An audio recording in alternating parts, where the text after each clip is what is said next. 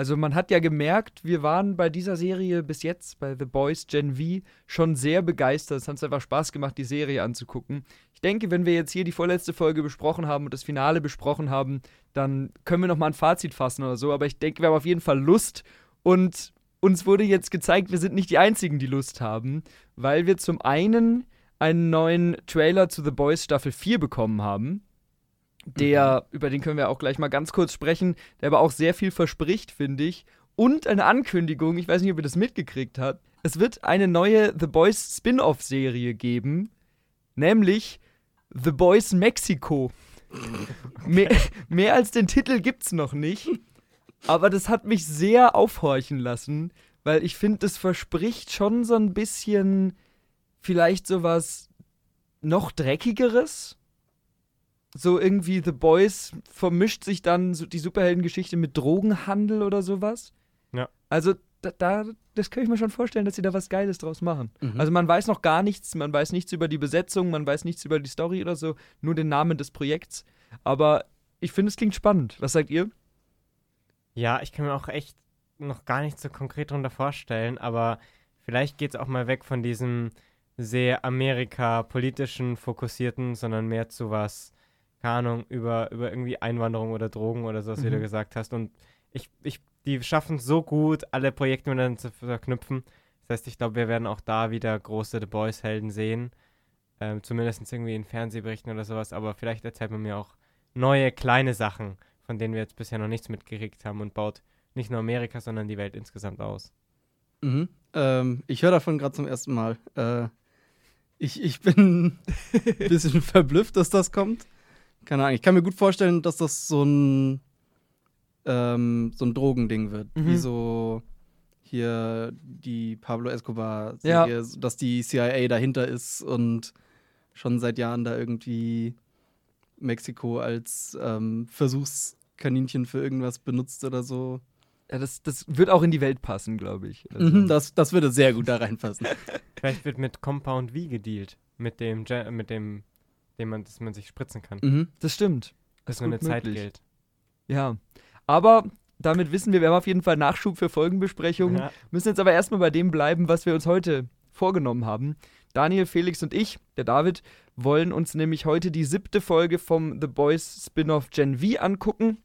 Ähm, mal wieder sehr im Detail. Wir werden das Ganze Szene für Szene durchgehen und immer so ein bisschen unsere Meinung dazu geben und schauen, was wir vielleicht für Details entdeckt haben oder was wir an Hintergrundinfos liefern können. Natürlich spoilern wir sowohl die ganze Serie Gen V bis Folge 7 als auch alle The Boys Serien Staffeln davor. Folge 8 haben wir, auch wenn sie jetzt schon raus ist, noch nicht gesehen. Deswegen wird, werden Informationen aus Folge 8 hier noch nicht mit einbezogen. Ja. Habt ihr noch irgendwas allgemein hinzuzufügen? Ich hatte richtig recht letztes Mal. ja. Ich habe so gut geraten. das stimmt. Also ich habe mir, ich glaube, ich habe auch dreimal in meinem Skript stehen, ja, Daniel. äh, ja, du hast den The Voice Trailer angesprochen. Wollen wir nur ganz kurz Daumen hoch, Daumen runter geben? Was Stimmt, können wir auch gleich machen.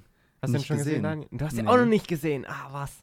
Dann guck dir den auf jeden Fall mal an. Also ich von mir kriegst einen Daumen hoch. Es hat richtig auch. Lust auf, auf mehr gemacht. Ja, es sieht aus, als würde es langsam weiter eskalieren. Und es ist natürlich perfekt jetzt, wo wir wirklich tief in dieser Welt drin sind, wahrscheinlich sogar tiefer als damals, als wir The Boys geguckt haben. Und dann mhm. so einen Trailer zu sehen mit den ganzen Figuren, auch vielen neuen Figuren, das macht schon echt Bock. Ja. Und hier ähm, ein Schauspieler, den ich sehr gerne mag, der spielt jetzt mit, nämlich äh, Jeffrey Dean Morgan.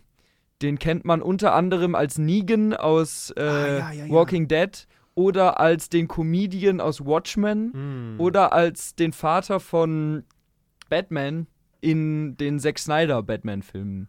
Also der ist ein sehr cooler Schauspieler, der kann gut so Haut draufrollen, so ein bisschen so, so äh, ja, Anti-Held rollen. Und mhm. da bin ich sehr gespannt, was sie aus ihm machen. Und ich finde, er passt sehr gut in diese Serie rein. Ja. Freue ich mich auf jeden Fall. Gut. Dann äh, lass doch mal in die heutige Folge starten. Sick heißt sie. Im Deutschen, ja. glaube ich, sogar ein bisschen plumper noch der Virus. Ja, genau. äh, ja, gut. Hat auch eine IMDb-Wertung von 8,4, also eigentlich ganz gut. Mhm. Die Direktorin war Shanna Stein. Shanna Stein. Mhm. Und die hat schon inzwischen in einigen Projekten Regie geführt, hat aber unter anderem auch in Kill Bill 2 und in Django Unchained mitgespielt. Mitgespielt. Und sie wird auch eine Folge in der The Boys Staffel 4 ähm, Ah. Regie führen. In der vierten oder Mhm. fünften Folge, glaube ich, Mhm. genau. Genau, also, ja, so viel dazu. Gute Vorab. Voraussetzung für Boys Staffel 4, würde ich sagen. Naja, dann starten wir, finde ich, gleich in die Handlung rein. Wir haben eine, eine schöne Intro-Sequenz, eine Figur, die wir bis jetzt noch nicht kennen, nämlich laut Amazon Prime-Angaben Witch kommt in die Woods und wird eingesperrt äh, in einen sterilen Laborraum. Da drin sind auch andere offensichtlich Schüler äh, der Universität, die wir aber alle noch nicht kennen, soweit ich weiß. Also ich habe mal ein bisschen äh, rumrecherchiert, aber habe jetzt nicht rausgefunden, dass irgendjemand von denen mal im Hintergrund rumgelaufen ist oder so Mhm. in den äh, in den letzten Folgen. In den Amazon-Dingen stand bei den Namen bei der einen nur glatzköpfiger Soup. Ja, genau. Also, vielleicht sind die auch schon länger da drin, das weiß man nicht genau. Und an ihnen werden Versuche durchgeführt. Das sieht man sehr gut an Mhm. Andy. Andy kommt dann um die Ecke auch in diesen abgesperrten Raum rein und Andy ist wohl mit dem Virus, das wir schon kennen, infiziert. Und ich habe da wieder gedacht, richtig geile Practical Effects. Also das Make-up sah so schön eklig aus und wie er Ja. dann auch so das Blut rausgespuckt hat und so. Und die anderen sind dann natürlich total geschockt und klopfen an die Scheiben und wollen Mhm. bitten um Hilfe, aber es kommt keine Hilfe. Das sah richtig gut aus Ja. mit den Beulen und allem und boah. Da hat man, das war gleich wieder so ein Start, wo ich mir Mhm. dachte, ja, so dafür bin ich hier. ich habe ein bisschen dann mich gefragt, wieso können Schüler einfach verschwinden und da eingesperrt werden? Mhm. Also fällt niemandem auf, wenn jemand einfach verschwindet? Oder sind es Schüler, die dann vielleicht un unter einem Vorwand von der Schule geschmissen werden? Oder wisst ihr, was ich meine? Ich nehme an, so läuft das, dass wenn die irgendwie rausfliegen aus der Schule oder sagen wir mal im Punktesystem vielleicht Ja. so weit abrutschen, dass dann heißt, okay, hier dein Stipendium oder Ja. was auch immer läuft damit aus und dann können die halt nicht weiter an der Schule sein und dann statt dass die halt irgendwie wieder in das Heim geschickt Ja. werden, wo sie herkommen, kommen sie halt dann in den Keller. Weil Ja. einer sagt ja in der Szene auch, es tut mir leid. Und es wird ja darauf Mhm. einzahlen, dass er irgendwas gemacht hat, weswegen. Ich habe mich auch gefragt, worauf das anspielt, dieses I'm sorry. Mhm. Ähm, und vielleicht kommen auch mehr Leute wie Marie aus solchen Instituten, haben keine Eltern mehr, was weiß ich, niemand interessiert sich, wenn sie verschwinden. Aber das stimmt, es wird wahrscheinlich irgendwann auffallen, aber Indira sagt ja auch, so langsam äh, fällt es ein bisschen auf, vielleicht. Das stimmt. Ich denke, da wäre Marie dann ja auch irgendwie hingekommen, oder? Weil ja auch äh, Cadosa in einer der vorherigen Folgen gesagt hat, er will an ihr experimentieren, weil ihre Mhm. Kräfte so besonders sind. Das heißt, ich glaube auch, sie wäre da gelandet, hätte sie nicht den Benefactor gehabt, den wir im Laufe dieser Folge ja noch kennenlernen. Ja. Und in einer der ersten Folgen, wo sie in dem Heim ja noch ist, Mhm. da sagt sie, dass sie gar nicht erst rausfinden will, wo sie dann hinkommt, wenn sie von, wenn sie es an der Schule nicht Ja. schafft. Ja. Wobei da glaube ich ja die Andeutung war, dass die Leute, da hat man ja auch diese eine Szene gehabt, wo sie durch das Heim geht und ein Mädchen wird weggerissen und in so einem ähm, Auto weggefahren von Mhm. irgendwelchen Securities. Und ich glaube, die kommen dann nicht unter die Uni, sondern in dieses Forschungszentrum, was ja auch in The Boys Staffel 2 eine große Rolle gespielt hab, Mhm, hat, mhm. wo sie da auch an den Leuten rumgeforscht haben. Ja. Wo ja zum Beispiel auch in der Rückblickszene Sam drin war. Wir haben ja diese Rückblickszene gesehen, wo auch dieser, dieser Penis-Soup dabei war. Mhm. Und das ist, glaube ich, dieses Institut, wo auch an den Leuten geforscht wird, die nichts mit der Schule zu tun haben. Ja. Aber naja. Wir sehen auf jeden Fall hinter der Scheibe, an die geklopft wird, Kodosa und Indira, die sich über das Virus unterhalten. Es ist ein bisschen Exposition-Talk, aber ich finde, es ist sehr geschickt gemacht, dadurch, dass die beiden halt zwei so unterschiedliche Ansätze an das Thema haben. Wird ein bisschen drüber geredet, wie das Virus funktioniert. Es funktioniert über Körperflüssigkeiten, also nicht über die Luft. Indira möchte aber, dass es über die Luft übertragen wird. Kodosa ist da ein bisschen kritisch und argumentiert eben mit Wort und was Wort wohl will. Aber Indira scheint so ein bisschen ihre eigenen Ziele zu haben. Er bedroht sie dann fast so ein bisschen und sagt, ja, ja, was, wenn ich zu Wort gehe? Aber sie erpresst ihn dann im Gegenzug zurück und sagt, ich könnte ja sagen, es war alles deine Idee und dein Plan und deswegen mach bitte, was ich sage. So, bitte in Anführungszeichen. Mhm. Dann klingelt ihr Handy und dann haben wir einen Cut. Felix, du hast gerade ein bisschen skeptisch Ja, geguckt. ich fand den Dialog ein bisschen dumm. Irgendwie Mhm. in statt die so auf böse und cool und sowas darzustellen. So, man will sie mir hier nochmal weiterhin als die große Bösewicht, den großen Bösewicht verkaufen. Fand, irgendwie hat es für mich nicht funktioniert. Ich war ein bisschen genervt davon. Ich finde auch, also mit der Dialog hat mich nicht gestört, aber sie als Figur hat mich so ein bisschen gestört. Wir lernen jetzt auch in der Folge, können wir später nochmal kurz drüber sprechen, wieso sie das alles tut, was sie tut. Mhm. Aber sie ist ja schon so ein bisschen Abziehbild Bad Guy und lächelt dann auch immer noch mal so böse in die Kamera, wenn gerade niemand hinguckt und so. Und das ist mir eigentlich auch ein bisschen zu viel. Ja, also es geht mir echt ein bisschen irgendwie auf den Keks. Also ich, ich weiß nicht, ich möchte nicht sagen, dass die Schauspielerin schlecht ist, aber es wirkt alles so blöd einfach. Ja, also Aber- ich finde, sie, Ja, ist, sie ist keine Stärke der Serie. Das Nee. ist, ich glaube, das ist mehr, wie sie geschrieben ist. Es, Ja. Also es ist Mhm. nicht das Schauspiel, aber ähm, auch dieses, dass hier der Cadosa dann jetzt der Meinung ist, jetzt geht's zu weit, wenn es Ja. praktisch Airborne ist. Aber hier jahrelang da an irgendwelchen Kindern rumzuforschen, war bisher kein Problem. Er hat einen sehr interessanten moralischen Kodex, um es Mhm. mal so zu sagen.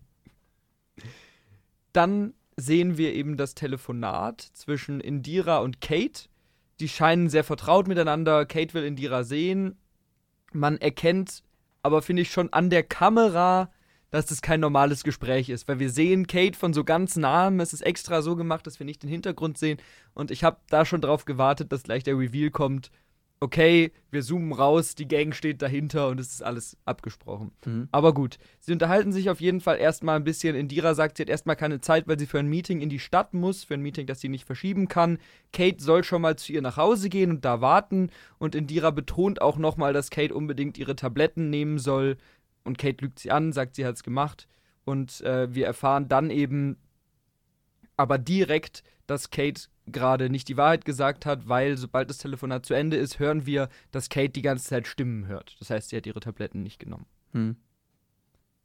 Nur ganz kurz zu dem Telefonat. Ich find's lustig, weil Nira Shetty sagt, ja, mach dir was zu essen. Und da ich hab mir gedacht, das Essen ist für sie wirklich der Schlüssel zu jeder Person. Schon bei Marie, hier, ich mach dir Pfannkuchen, warum bist du nicht zum Mittagessen gekommen? Mit dem Schokogesicht genau, drauf. und jetzt Mhm. Soll sie sich auch was zum Essen machen und dann ist alles wieder gut. Ist so. Fand ich. Aber ist eine gute Einstellung. Sie ist ja auch eine gute Psychologin, Genau. deswegen funktioniert alles über Essen. Naja, wir sehen dann eben genau das. Kate ist nicht irgendwo alleine und hilflos, sondern sie ist in einem Diner. Ich habe mir mal dieses Diner ein bisschen genauer angeguckt. Im Hintergrund ist eine ganz große Amerika-Flagge aufgehängt und relativ viel Soup-Merch steht da. Vor allem verschiedene Kappen und so äh, Funko Pops, die haben wir ja jetzt schon oft gesehen in der Serie. Und natürlich habe ich mal gegoogelt, ob es die wirklich gibt. Und natürlich gibt es die wirklich. Das heißt, die Funko Pops, die innerhalb der Serie als sozusagen Werbung oder Spielzeug für Mhm. die Soups verkauft werden, werden auch bei uns in der Realität genauso als Werbung und Spielzeug verkauft. Fand ich irgendwie sehr funny. Und kosten zwischen 16 und 20 Euro, habe ich rausgefunden. Ich habe gedacht, vielleicht teurer, aber ja. Ich konnte nicht hundertprozentig erkennen, ob es wirklich eins zu eins das gleiche ist, dass sie Merch bestellt haben, es in die Serie gepackt haben und auch so verkauft haben. Mhm. Aber ich kann es mir gut vorstellen. Er würde sich Also- ja anbieten. Würde sich eigentlich anbieten. Wenn es das gleiche Produkt ist. Und es wird auch zu Boys passen eigentlich. Naja. Ähm, und dann haben wir einen Fernseher, der läuft, in dem Cameron Coleman in seiner Cameron Coleman Hour die Nachrichten wiedergibt. So eine Art Nachrichteneinblendung. Ähm, wir haben in der Besprechung von Folge 2, glaube ich, schon mal kurz über Cameron Coleman gesprochen. Vielleicht noch mal ein bisschen ausführlicher. Es ist ein Wort-Fernsehmoderator, der früher die Show Seven on Seven monatlich gemacht hat, immer am 7. des Monats über die sieben berichtet hat, was eben auch auf YouTube immer ausgestrahlt worden ist, also sowohl innerhalb der Serie als auch auf YouTube, da haben wir es wieder. Seit Staffel 3 ist er aber auch in der Serie selbst dabei und hat eine eigene Show, nämlich die Cameron Coleman Hour. Die Figur ist, habe ich jetzt in der Recherche rausgefunden, ich finde nicht, dass man es auf Anhieb sieht, ist angelehnt an Marvels J. Jonah Jameson, also die Figur, die immer Bilder von Peter Parker haben will und auch so der große Chef von dem Ah, Verein okay. ist weil eben auch äh, der Name mit dem gleichen Buchstaben, eine Alliteration ist, mit dem gleichen Buchstaben anfängt und wo ein bisschen die Character Traits ähnlich sind. Aber was ich noch ein bisschen gruseliger fand, es ist auch angelehnt an einen ehemaligen realen Fox-Moderator, der hieß Tucker Carlson. Ah Ich ja, den kannte die. Geschichte jetzt nicht um den, aber ich habe mal ein bisschen gegoogelt Und die sehen sich erstens unfassbar ähnlich. An Also, den hat es mich nämlich erinnert, ja. das ist echt ein bisschen creepy. Und der echte Tucker Carlson ist dann irgendwie wegen Verbreitung von Falschinformationen bei Fox rausgeflogen und da war dann auch viel mit so Verschwörungstheorien und Propaganda und rechten Meinungen und so. Also ganz wild. Und als Tucker Carlson dann eben ähm, rausgeflogen ist, da gab es The Boys schon und dann haben die ein Statement gemacht, wo sie dann gesagt haben, ja, Cameron Coleman ist natürlich nicht so wie Tucker Carlson und so. Also es ist wieder unfassbar cool Meta. Ähm, und auch hier verbreitet der dann eben seine Wortpropaganda, nämlich er berichtet sehr biased von äh, Victoria Newman, die an der Godolkin-Universität sprechen soll und dass es eben Proteste dagegen äh, gibt. Und er nennt sie auch verhasst, unbeliebt, verlogen, betrügerisch, sozialistisch. Also alles, was man einem, was einem eigentlich einfallen kann. Mhm. Ja, hier wird schon sehr klar, wie er Propaganda gegen Ja. sie fährt und dass er nicht so ihr bester, bester Freund ist. Wie, wie findet ihr ihn als Figur? Also wir haben ihn ja jetzt richtig prominent zum ersten Mal in dieser Folge drin. Der kommt ja auch später noch ein paar Mal. Mm, Ich bin da so ein bisschen zwiegespalten. Zu dem Zeitpunkt war ich mir noch nicht so ganz sicher, was ich davon, davon halten soll. Ich meine, es ist Mhm. so ein, es ist sehr offensichtlich, Ja. so, was er so vorhat. Da war ich ein bisschen enttäuscht, habe irgendwie gehofft, dass da ein bisschen mehr noch irgendwie so. Ja. Ist halt nicht ist, subtil. Aber, ja, genau. Ja, also ich kann das vielleicht auch schon mal ein bisschen vorwegnehmen. Da, zu dem Zeitpunkt war er nur so cool im Fernsehen. Ich finde das immer ganz cool, wenn man irgendwie so Shows einbaut. Aber ich, ich finde das schon ein bisschen anstrengend irgendwie, Mhm, weil es mhm. halt so hart und so ach, krass ist irgendwie. Also, aber Er spricht über Victoria Newman, die ja auch in dieser Folge noch wichtig wird. Mhm. Wollt ihr einen kurzen Exkurs über Victoria Newman und was wir bis jetzt über sie wissen haben? nee. nee sehr gerne. Scroll ich so weg, so okay, okay. Ich hab mal, also wir hatten schon mal kurz über sie gesprochen, weil sie schon Mhm. mal sehr am Rande vorgekommen ist. Ich glaube in der zweiten oder dritten Folge, auch in so einem Werbeblock, glaube ich. Aber da sie ja jetzt auch als Figur eine große Rolle spielt, habe ich jetzt ein bisschen aufwendiger mal zusammengeschrieben, was wir über sie wissen, was sie bis jetzt in Staffel 2 und 3 von The Boys, wo sie aufgetreten ist, gemacht hat und so, damit wir auch gleich im Anschluss bewerten können, ob das dann eine stimmige Figur ist, wie sie in dieser Folge handelt und so. In Staffel 2 ist sie ein junges Kongressmitglied, das sich aktiv gegen Wort einsetzt und gerade im Rahmen von diesem Compound V-Skandal, wo rauskommt, dass äh, Superhelden eben nicht als solche geboren werden, sondern dass die Eltern sie dazu machen, kommt sie halt groß raus als Gegnerin von Wort. Ähm, sie arbeitet dazu mit Mallory Butchers Chefin oder eben Ex-Chefin zusammen, die ja später in dieser Folge auch noch eine Rolle spielt, ähm, und hat noch so ein paar andere Insider. Und dann gibt es einen, einen sehr wichtigen Moment in Staffel 2, ein Hearing, ein Gerichtsprozess, ähm, bei dem ihr Zeuge, der eigentlich für sie gegen Wort aussagen sollte, explodiert, beziehungsweise der Kopf explodiert und auch noch von einigen anderen da drin. Es stellt sich dann aber im Laufe der Staffel noch raus, dass sie selber ein Soup ist und die Köpfe hat platzen lassen. Das weiß aber offiziell niemand. Ähm, das wird von Wort dann auf Stormfront geschoben, die ja in Ungnade gefallen ist zu der Zeit. Newman tötet dann auch Alistair Adana, den von der Kirche des Kollektivs, wenn ihr euch daran erinnert. Da haben wir ja auch Mhm. mal eine Exkursion, einen Exkurs zu gehabt in, glaube ich, Folge 2 oder so unserer Folgenbesprechung. Ähm, und Huey weiß das alles nicht und entscheidet am Ende der Staffel, weil er sich ein bisschen von Butcher distanziert, dass er sich Newman anschließen will und mit ihr für den Cause kämpfen will, sozusagen. Dann haben wir zu Staffel 3 einen kleinen Zeitsprung. Äh, da arbeitet sie dann mit Huey zusammen im Federal Bureau of Superhuman Affairs. Und die Aufgabe von denen ist einfach die Kontrolle von Soups und das Verfolgen von Soup-Straftaten. Es kommt dann raus, dass sie eine Vergangenheit mit Stan Edgar hat, ähm, der in der Zeit noch Chef von Wort ist und dass sie eben Soup ist, beziehungsweise es kommt nicht an der Öffentlichkeit raus, aber die Boys erfahren das dann halt, sonst keiner. Newman versucht dann auch Starlight zu manipulieren, ihr zu helfen, was nicht so richtig klappt. Und man erfährt dann im Laufe dieser Staffel immer mehr, dass sie eine sehr eigene Agenda hat. Sie lässt sich dann auch mit Homelander ein und sie handeln einen Deal aus. Ähm, sie hilft ihm dabei, Soldier Boy unter Kontrolle zu bekommen und sagt ihm, wo Ryan ist. Äh, das ist der Sohn, den Homelander mit Butchers Frau hat. Man merkt, wir steigen wieder tief in die vorherigen Mhm. Staffeln ein. Und er tötet, er tötet dafür Lamar Bishop. Das ist der Vizepräsidentschaftskandidat für Robert Singer. Und sie hat dann deshalb die Möglichkeit nachzurücken und neue Vizepräsidentschaftskandidatin zu werden. Und das ist sie ja jetzt auch in dieser Serie, in dieser Staffel. Huh. Hattet ihr das alles noch so im Kopf? So das Wichtigste. Also ich wusste, ja. wird ja schon mehrmals gesagt, sie ist Vizepräsidentin und das mit dem Köpfe explodieren, ich finde, das ist, bleibt einem im Kopf. ähm, also das auf jeden Fall äh, es war mir schon noch so bewusst, aber so ganz genau Details äh, nicht mehr alles. Aber ich finde, ja, ich bin gespannt, wo es mit ihr hingeht. Im neuen Trailer hat man sie, glaube ich, ja nicht so präsent gesehen. Also sie kommt zwei, dreimal vor, aber jetzt nicht riesig aber, im Vordergrund. Genau, aber sie scheint ja schon eigentlich eine ziemlich wichtige Rolle zu spielen, jetzt auch dann noch. Mhm. Ja. Ja, ich, ich hatte das, ich, ich fand das ein bisschen wirr, die Geschichte um sie rum. Hm. Also ich, mir, mir hat es sehr gut getan, jetzt nochmal nachzulesen, wirklich so Schritt für Schritt, was hat sie gemacht, wo war sie, was mhm. hängt wie zusammen, weil ich hätte es jetzt nicht nochmal noch mal rekon rekonstruieren können aus dem Kopf. Ich hätte Aber nicht mehr gewusst, dass das ihr Zeuge ist, der da stirbt mhm. in dem, in dem ähm, Vorgericht. Deswegen kriegt sie daraufhin ja auch eher positive mhm. Presse. Mhm. So legt es so für sich aus, alles so ein bisschen. Ja. Also sie ist so ein bisschen so das politische Mastermind im Hintergrund.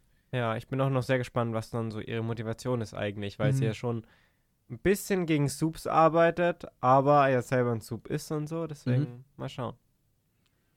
Wir sind zurück im Diner. Wir haben ein Gespräch am Tisch äh, zwischen André, Jordan und Marie. Kate kommt dann dazu und sie erzählt von ihrem Gespräch. Jordan ist sehr aufgebracht und der Plan, den sie dann entwickeln, ist anscheinend, dass Kate zu Shetty äh, geht und die zu einer öffentlichen Aussage zwingt mit ihren Kräften und sie eben dann dazu bringt, alles über die Woods zu erzählen. Die anderen vertrauen ihr aber nicht so richtig und Kate hört die Gedanken von denen, auch wenn es keiner offen sagt sind die alle immer noch sehr skeptisch. Kate beteuert immer wieder, dass man ihr trauen kann, aber gerade ähm, Jordan ist da, ja, sieht es nicht so richtig so. Mhm. Ähm, auch André ist immer noch sehr kritisch und sagt, er kommt mit zu Indira, zu Shetty, weil er nicht möchte, dass Kate das alleine macht. Jordan geht dann wütend raus, weil Kate eben die Gedanken lesen kann. Äh, Marie gibt sich ein bisschen freundlicher, geht dann auch raus und will eben Jordan ein bisschen beruhigen kann man jetzt, finde ich, nicht so viel sagen zu der Szene, war halt so eine typische Team-Szene, wo die sich so ein bisschen beraten haben. Ich finde aber schön, dass jetzt nicht Friede, Freude, Eierkuchen ist nach der letzten Folge. Das war ja so ein bisschen unsere Sorge, dass sie jetzt sagen, ja, jetzt haben wir alle unsere privaten Probleme hinter uns gebracht und jetzt gehen wir gemeinsam gegen den Feind vor. Und das ist es ja nicht. Nee. Das finde ich gut so, dass das, dass das tatsächlich noch so ein bisschen Konflikte gibt zwischen den Genau, dass die ja. Konflikte aber auch nicht größer gemacht werden, als sie sind. So. Ja. Das hat mir ganz gut gefallen. Dann gehen sie nach draußen, also Jordan und Marie sind draußen. Im Hintergrund haben wir eine sehr coole Graffiti-Wand. Also wir sehen ähm, so ein paar Soup-Bilder, die irgendwie so ein bisschen wie so Andy Warhol-Bilder mhm. aussahen, ein kleines bisschen zumindest. Es gibt A-Train Energy Drink Werbung, Wahlplakate für Newman und Singer und die sind aber auch total verschandelt, weil man merkt, anscheinend sind viele Leute nicht so richtig Fans davon. Vielleicht ganz kurz zu Singer selbst. Der ist Präsidentschaftskandidat für die Demokraten. Der taucht seit Staffel 1, das wusste ich auch nicht mehr, immer wieder auf. Also wir haben ihn schon öfter gesehen, in kleinen Nebenrollen. Früher war er mal Verteidigungsminister. Der spricht auch in, glaube ich, Staffel 2 mal mit Stan Edgar darüber, ähm, dass er Soups im Krieg einsetzen will und so ist dann aber jetzt wohl aufgestiegen zum Präsidentschaftskandidaten und äh, scheint aber, wie gesagt, nicht sehr beliebt, weil dann auch äh, auf seinen Plakaten drauf steht Soup Lives Matter und so, was auch mhm. natürlich wieder eine spannende Anspielung ist und äh, große Penisse drauf gesprüht sind und so ein Zeug. Cooles Szenenbild, finde ich. Ja. Da, da, im Hintergrund ist auch ähm, Werbung für das A-Train Bier. Echt? Ist es das Bier dann ja. diesmal? In, in Flasche praktisch. Ja. ja. Wahrscheinlich wahrscheinlich gibt es dann einfach beides. Gibt's Der schmeißt seinen Namen überall drauf, um Kohle zu bekommen. Und diese, die äh, Andy Warhol-Plakate, die du angesprochen mhm. hattest, woran mich die erinnert hatten, waren die alten iPod, iPhone-Werbungen. Mhm. Die haben auch so einen bunten Hintergrund mit so einer schwarzen Silhouette und dann halt so in weiß diese Kopfhörer Stimmt. mit dem Kabel dran. Ja. Ähm, und da hat mich das ein bisschen dran erinnert, so mit dann noch ein bisschen farblichen extra Features ja. drin, aber. Ja, ich Ja. finde, das war halt wieder sowas, man kann sich vorstellen, dass genau so eine Art von beschmierter Wand bei uns auch irgendwo rumsteht, nur dass sie das halt auf dieses Superhelden-Ding angepasst haben. Und das ist halt Ja. wieder so geil. Das ist das, was wir schon so oft gelobt haben halt. Marie kommt um die Ecke, hat übrigens ein sehr cooles Outfit an, finde ich. Sie streiten sich dann drüber, wie man mit Kate umgehen sollte, aber man merkt sehr schnell, dass der Streit nicht so richtig ernst ist. Sie nähern sich dann schnell wieder an und lachen dann auch drüber und so. Jordan schlägt vor, ähm, damit man sich nicht zu sehr auf Kate verlassen muss, selbst nach Beweisen im Büro von Shetty zu suchen. Und er bzw. sie hat ja ähm, eine Zugangskarte Hm. wegen der ehemaligen Arbeit für Brink. Ähm, der Plan ist dann, sie wollen die Infos dann an Newman pitchen, weil ihnen ja eh sonst wahrscheinlich keiner glauben würde. Und jetzt kommt erst das Intro, obwohl wir schon seit 26 Minuten über die Folge reden, aber gut. Und ich bin ja immer sehr skeptisch, aber ich mochte dieses Intro gerne. Ich fand, Tatsächlich? das sah schön aus mit dieser großen Wand und dann ist es da rangeklatscht, links stehen die Figuren. Ich finde, es hatte mal wieder eine durchdachte Bildästhetik und es war nicht einfach nur so hinge hingehauen. Ich fand's ein bisschen hingeklatscht, Echt? tatsächlich. Ja, ich weiß nicht wieso. Ja, so ging's mir nicht so auch. gefallen. Aber Geschmackssache. Ja. Und ähm, was ich noch vergessen habe, es wird dann auch kurz drüber geredet, dass Jordan sich immer dann, wenn es irgendwie ein schwieriges Thema ist und Autorität vermittelt werden soll, in Mann verwandelt. Ja. Was ich auch ein co- cooles, kleines Ja, fand ich auch Detail witzig. fand. mhm, da merkt man, dass er das ja irgendwie doch von seiner Familie auch mitbekommen hat, Ja, die ja ihn eigentlich nur als Jungen wollten. genau. Ja, allgemein, dieses, man, man merkt der Figur, finde ich, über die Zeit immer mehr dieses bisschen dieses Trauma auch an. Mhm. Weil am Anfang fand ich, war das nur Ja, so ein bisschen das komisch. suggeriert, einfach so erzählt und eigentlich war es eine komische Figur. Aber jetzt in so Details kommt es dann halt doch irgendwie rüber. Wir haben einen äh, Cut zu unseren anderen beiden Hauptfiguren, Emma und Sam. Äh, die sind im Dormroom von ähm, Marie und Emma. Er hat so eine coole große Kuscheldecke von ihr an. Ich glaube, sie hat die auch in einer von den vorherigen Folgen mal an. Also ich glaube, die schon mal gesehen zu haben. Ja. Bin mir jetzt aber gerade nicht sicher, in welcher. Ähm, Emma will Sams blutige Klamotten von einem ähm, aus, ihrer Stimm- und Bewegungskurs, aus ihrem Stimm- und Bewegungskurs verbrennen lassen, der für Drogen immer Sachen verbrennt. Das finde ich auch geil. Auch wieder so ein bisschen Worldbuilding einfach. Und was mich dann aber ein bisschen gestört hat, war der Dialog, der dann kam. Weil sie haben sich über, über dieses Morden von Sam dann unterhalten. Mhm. Und sie nimmt es irgendwie schon sehr auf die leichte Schulter. Also Sam erzählt so von zerrissenen Menschen und hat auch hier eigentlich den Moment, wo er ihr zum ersten Mal sagt, dass er Puppen sieht. Und sie ist dann einfach so, oh ja, ja, es ist halt das so. fand ich so. auch ganz komisch mit diesem. Ja. Okay. Äh, Das wird total schnell abgefrühstückt und ist so, dafür, dass wir das ja eigentlich als so das emotionalste und süßeste Pärchen kennen, so völlig ohne schöne Energie irgendwie besprochen, sondern einfach so abgehakt. Er erzählt es auch so als Gag irgendwie so. Aber ja, zu meiner Verteidigung, es waren noch Puppen irgendwie. Also das finde ich auch irgendwie, da wird dann gar nicht ernsthaft drauf eingegangen. Äh, das ist schon echt ein bisschen schade. Ich finde, davor fand ich schon irgendwie cool, weil Sam sieht so mega lost aus, Emma redet die ganze Zeit und er ist so, da ist so viel Ja. Hilfe. Aber ich fand auch, wie das dann revealed wird, weil bei der Sexszene hat er noch sich dagegen entschieden, ihr Ja. das zu sagen mit den Puppen. Und hier Mhm. sagt es so nebenbei irgendwie. Ähm, Ja. Ja. eigentlich muss es da dann, gerade wegen dieser Szene, wo er sagt, ich mach's nicht, muss es ja ein Payoff geben, Ja. wo er es dann macht. Aber gut. Vielleicht will man hier aber auch schon ein bisschen zeigen, dieses Puppentöten ist für ihn nicht so schlimm. Er hat schon eine böse Mhm. Seite und sowas. Ja. Aber ja. Ich finde aber, was du gerade gesagt hast, auch sehr, sehr cool, wie er das spielt, dass er so eine Faszination für Alltagssachen und für so Kleinigkeiten hat, weil er kennt es ja nicht. Er ist ja, ich weiß nicht genau wie lang, aber auf jeden Fall sehr lange weggesperrt gewesen, hat nie einen geregelten Alltag gehabt, so richtig. Und Mhm. guckt sich dann da so ein bisschen in dem Zimmer um und ähm, findet dann unter anderem auch äh, Wort Sexspielzeug von Emma, was wir ja auch aus dieser Werbung kennen, die auf YouTube auf dem äh, Wortkanal hochgeladen ist. Also Ja. wieder hier der Verweis so ein bisschen. Und es kommt, es gibt, glaube ich, auch, habe ich jetzt nicht nochmal nachgeguckt, aber es gibt in The Boys, glaube ich, auch eine Folge, wo es irgendwie so um Shipping von ähm, Wort Sexspielzeug geht, wo sie in irgendeinem Lager sind. Wisst ihr, was ich meine? Irgendwer Oder- wird mit so einem Dildo erstochen. Ja, genau, irgendwas war da. Und es war, waren aber auch Wortprodukte, Ja. glaube ich. Deswegen. Genau. Auf jeden Fall äh, hat Emma für Sam Klamotten aus dem Waschraum geklaut. Ähm, sie hat selbst auch so eine coole Gummibärchenkette an. Habt ihr die gesehen? Nee. Die fand ich sehr lustig. Also so eine, sieht aus ein bisschen wie so eine selbstgemachte Perlenkette, wo so Perlen dran sind, die aussehen wie Gummibärchen. Das, die hat mir gefallen. Ähm, sie sagt, sie ist kurz weg und Sam soll sich verstecken und will nur die Kleidung wegbringen und was zu essen holen. Wieder die Anspielung mit Worteburger. Ähm, Sam erinnert sich dann kurz an Luke, aber ich weiß auch nicht, wieso das drin war in der Szene, weil dann sagt sie halt, oh, shit, und geht. weiß ich auch nicht. Sie beeilt sich dann, sagt, er soll nicht raus und na klar, er geht raus, ist klar. Äh, und er ist von den ganzen Reizen überfordert und geht in den Schrank. Oh, das, ich, das war süß schon. Ich fand das auch sehr süß. Ja. Mir ist sich in den Schrank verkriecht. Ja, aber ich war echt ein bisschen enttäuscht bei der Szene, weil die sonst immer so schöne Dialoge und so eine schöne Energie hatten und das ist hier fast gar nicht mehr rübergekommen. Ich finde, bis auf das Puppending finde ich schon irgendwie eine ganz süße Szene, weil ich finde irgendwie, zu dem Zeitpunkt bin ich noch ein großer Fan von Sam irgendwie, weil mhm. ich finde, der mhm. wird noch immer sehr gut erzählt da.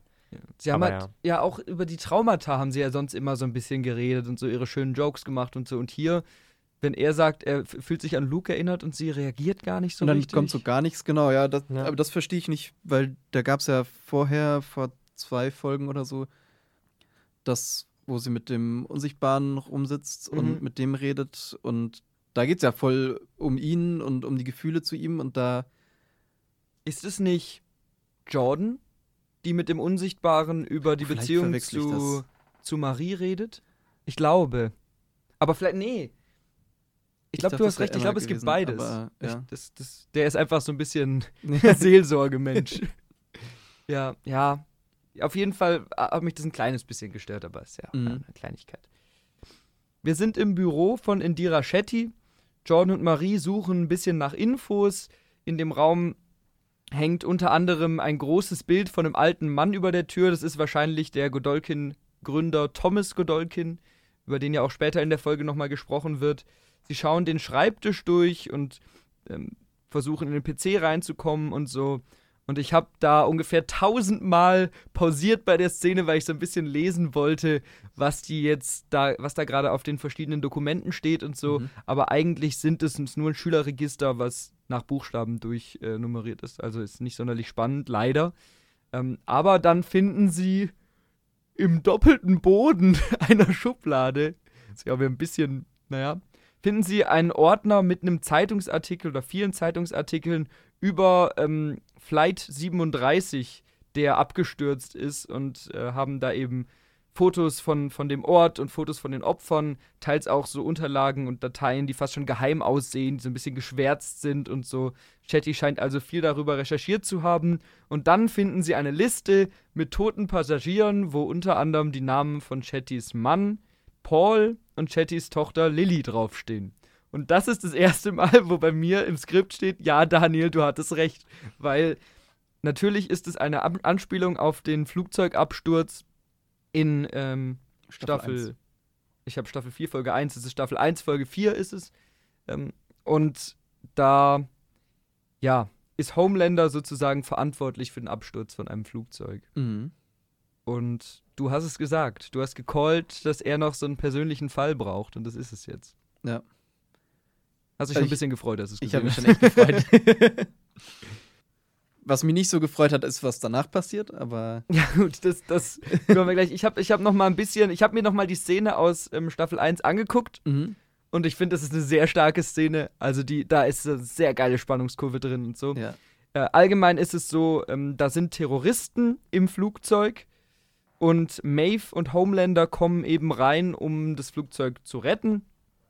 Aber weil Homelander fahrlässig seine Kräfte einsetzt, wird beim Ausschalten der Terroristen das Schaltpult zerstört. Keiner von beiden kann ein Flugzeug fliegen. Maeve will so viele wie möglich von den Passagieren retten, aber Homelander sagt, wir würden es nicht schaffen, alle zu retten und es würde Worts mhm. Image schaden und deswegen lässt Homelander alle sterben und sagt auch zu Maeve, entweder du stirbst mit denen oder du gehst halt mit mir mit. Ähm, und dann gehen sie raus und lassen das Flugzeug abstürzen. Auch ein cooler Shot, wo sie dann so in der Luft sind und man sieht das Flugzeug runtergehen. Ich habe gesucht, man sieht keinen Mann mit Tochter ah, in der schade. Szene, der es zufällig hätte sein können, so. Das wäre krass gewesen. Das wäre das wär krass gewesen, aber es ist klar, dass sie es nicht so lange im Voraus geplant hatten. Mhm. Ähm, ist aber trotzdem, finde ich, eine schöne Verbindung. Ich weiß nicht, Felix, wie fandest du das? Nee, hat für mich auch reingepasst. Es kam für mich irgendwie nicht zu überraschen, nachdem wir letzte Folge schon darüber gesprochen haben. Aber Aber hast du auch geahnt, dass es das Flugzeug ist? nee, aber es hat für mich irgendwie Sinn ergeben. Also Ja. ich habe das irgendwie sehr Mhm. leicht akzeptieren können. So. Also Das macht für uns als Zuschauer natürlich Sinn. Ich hätte es natürlich cool gefunden, wenn es was anderes gewesen wäre, um dann praktisch zu ähm, vorzuschlagen, dass es mehr solche Fälle gibt und Ja. So das Ausmaß noch mehr größer zu machen. Ja, da, das war das Einzige, was ich ein bisschen schade fand, dass es genau der Vorfall dann war. Ja, aber ich glaube, das ist halt, wie du sagst, für uns, Ja. dass wir halt zum einen als Easter Egg sagen können, haha, da erinnern wir uns dran, und dass die Welt in sich geschlossener wirkt, weil man Mhm. dann eben auch wieder auf Sachen anspielt, die schon so lange zurückliegen, die in den anderen Serien passiert sind und so, dass die Projekte einfach nochmal zusammengetackert werden, so ein bisschen. Genau, was ich mich gefragt hat, ist dann, ähm, woher sie denn dann weiß, dass es tatsächlich Homelander war. Ja, das habe ich mich auch kurz gefragt. Man kann es vielleicht erklären, dass sie irgendwie doch für Wort arbeitet und es da dann doch bekannt ist, aber Mhm. da- und dass sie ihre eigenen Erkundungen eingezogen hat oder sowas, aber das stimmt, das ist ein bisschen fraglich, weil offiziell ähm, hat der Homelander ja keine Chance, sie zu retten. Ich bin mir jetzt nicht mehr sicher, wie das im Nachhinein von dieser Sequenz in Staffel 1 ist, aber ich glaube, dass das ja was ist, was Queen Maeve noch weiter beschäftigt. Und Queen Maeve arbeitet ja später dann auch mit den Boys zusammen. Mhm. Das heißt, vielleicht spricht sie in irgendeiner Weise mit irgendjemandem darüber und Chatty kriegt es halt über ihre Verbindungen raus. Mhm. Also so habe ich mir das jetzt erschlossen, weil Queen Maeve ja auch sehr geschockt war in dieser Szene. Die hat ja auch Beweise davon, also die hat ja ein Genau. Video davon. Die setzt ja dann sogar Homelander damit unter Druck Mhm. irgendwann, ja. Vielleicht über solche Ecken lässt sich erklären, weil es ja auch ein paar Leute wissen dann irgendwann. Ja. Naja, aber ganz genau kann man es natürlich nicht sagen. Dann, wie du eben gesagt hast, nicht so schön, was jetzt passiert. Äh, Dr. Kudosa kommt betrunken rein, die beiden verstecken sich unterm Tisch. Er hält einen ganz, ganz schrecklichen Exposition-Monolog, ähm, in dem er so ein bisschen seine Verzweiflung und Überforderung und seinen Hass rüberbringen will Mhm. und trinkt aus Chattys Bar und pinkelt in den leeren Behälter, aus dem er gerade getrunken hat und deutet irgendwie in einem Nebensatz den Virus an, haut irgendeinen Ordner auf den Tisch und geht dann wieder. Fand ich ganz doof, die Ja. Szene. Ich Ja, fand das Ja, auch. schrecklich. Ja. Also ich fand schon witzig, dass er da reingepinkelt hat. Irgendwie. Ja, das, das stimmt. schon, aber Aber den Rest, ich finde auch dieses ein bisschen Overacting von seinem Betrunkenheit, Das konnte er auch- nicht so gut. das nee. war nicht so richtig überzeugend.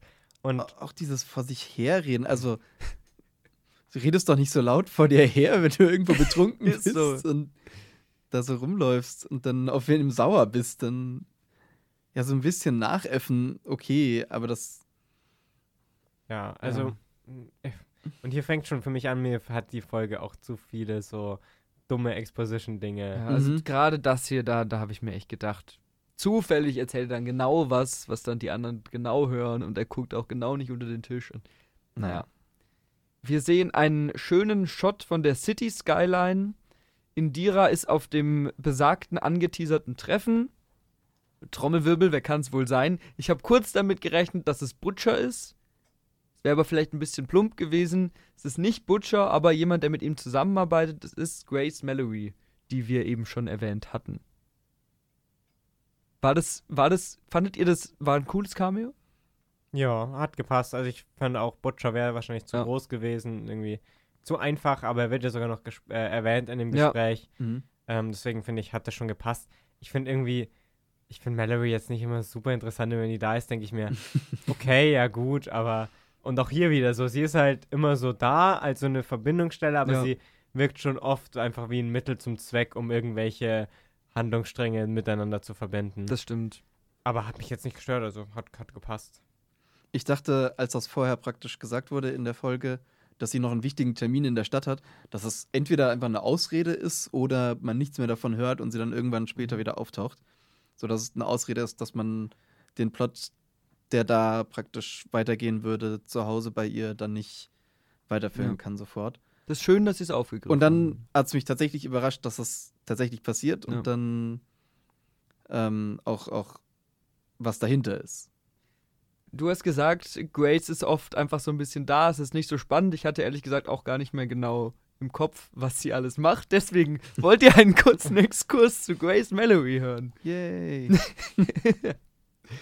Grace hat in ihrer Jugend für die CIA gearbeitet und so Undercover-Sachen gemacht, viel Illegales mit Drogen und so weiter.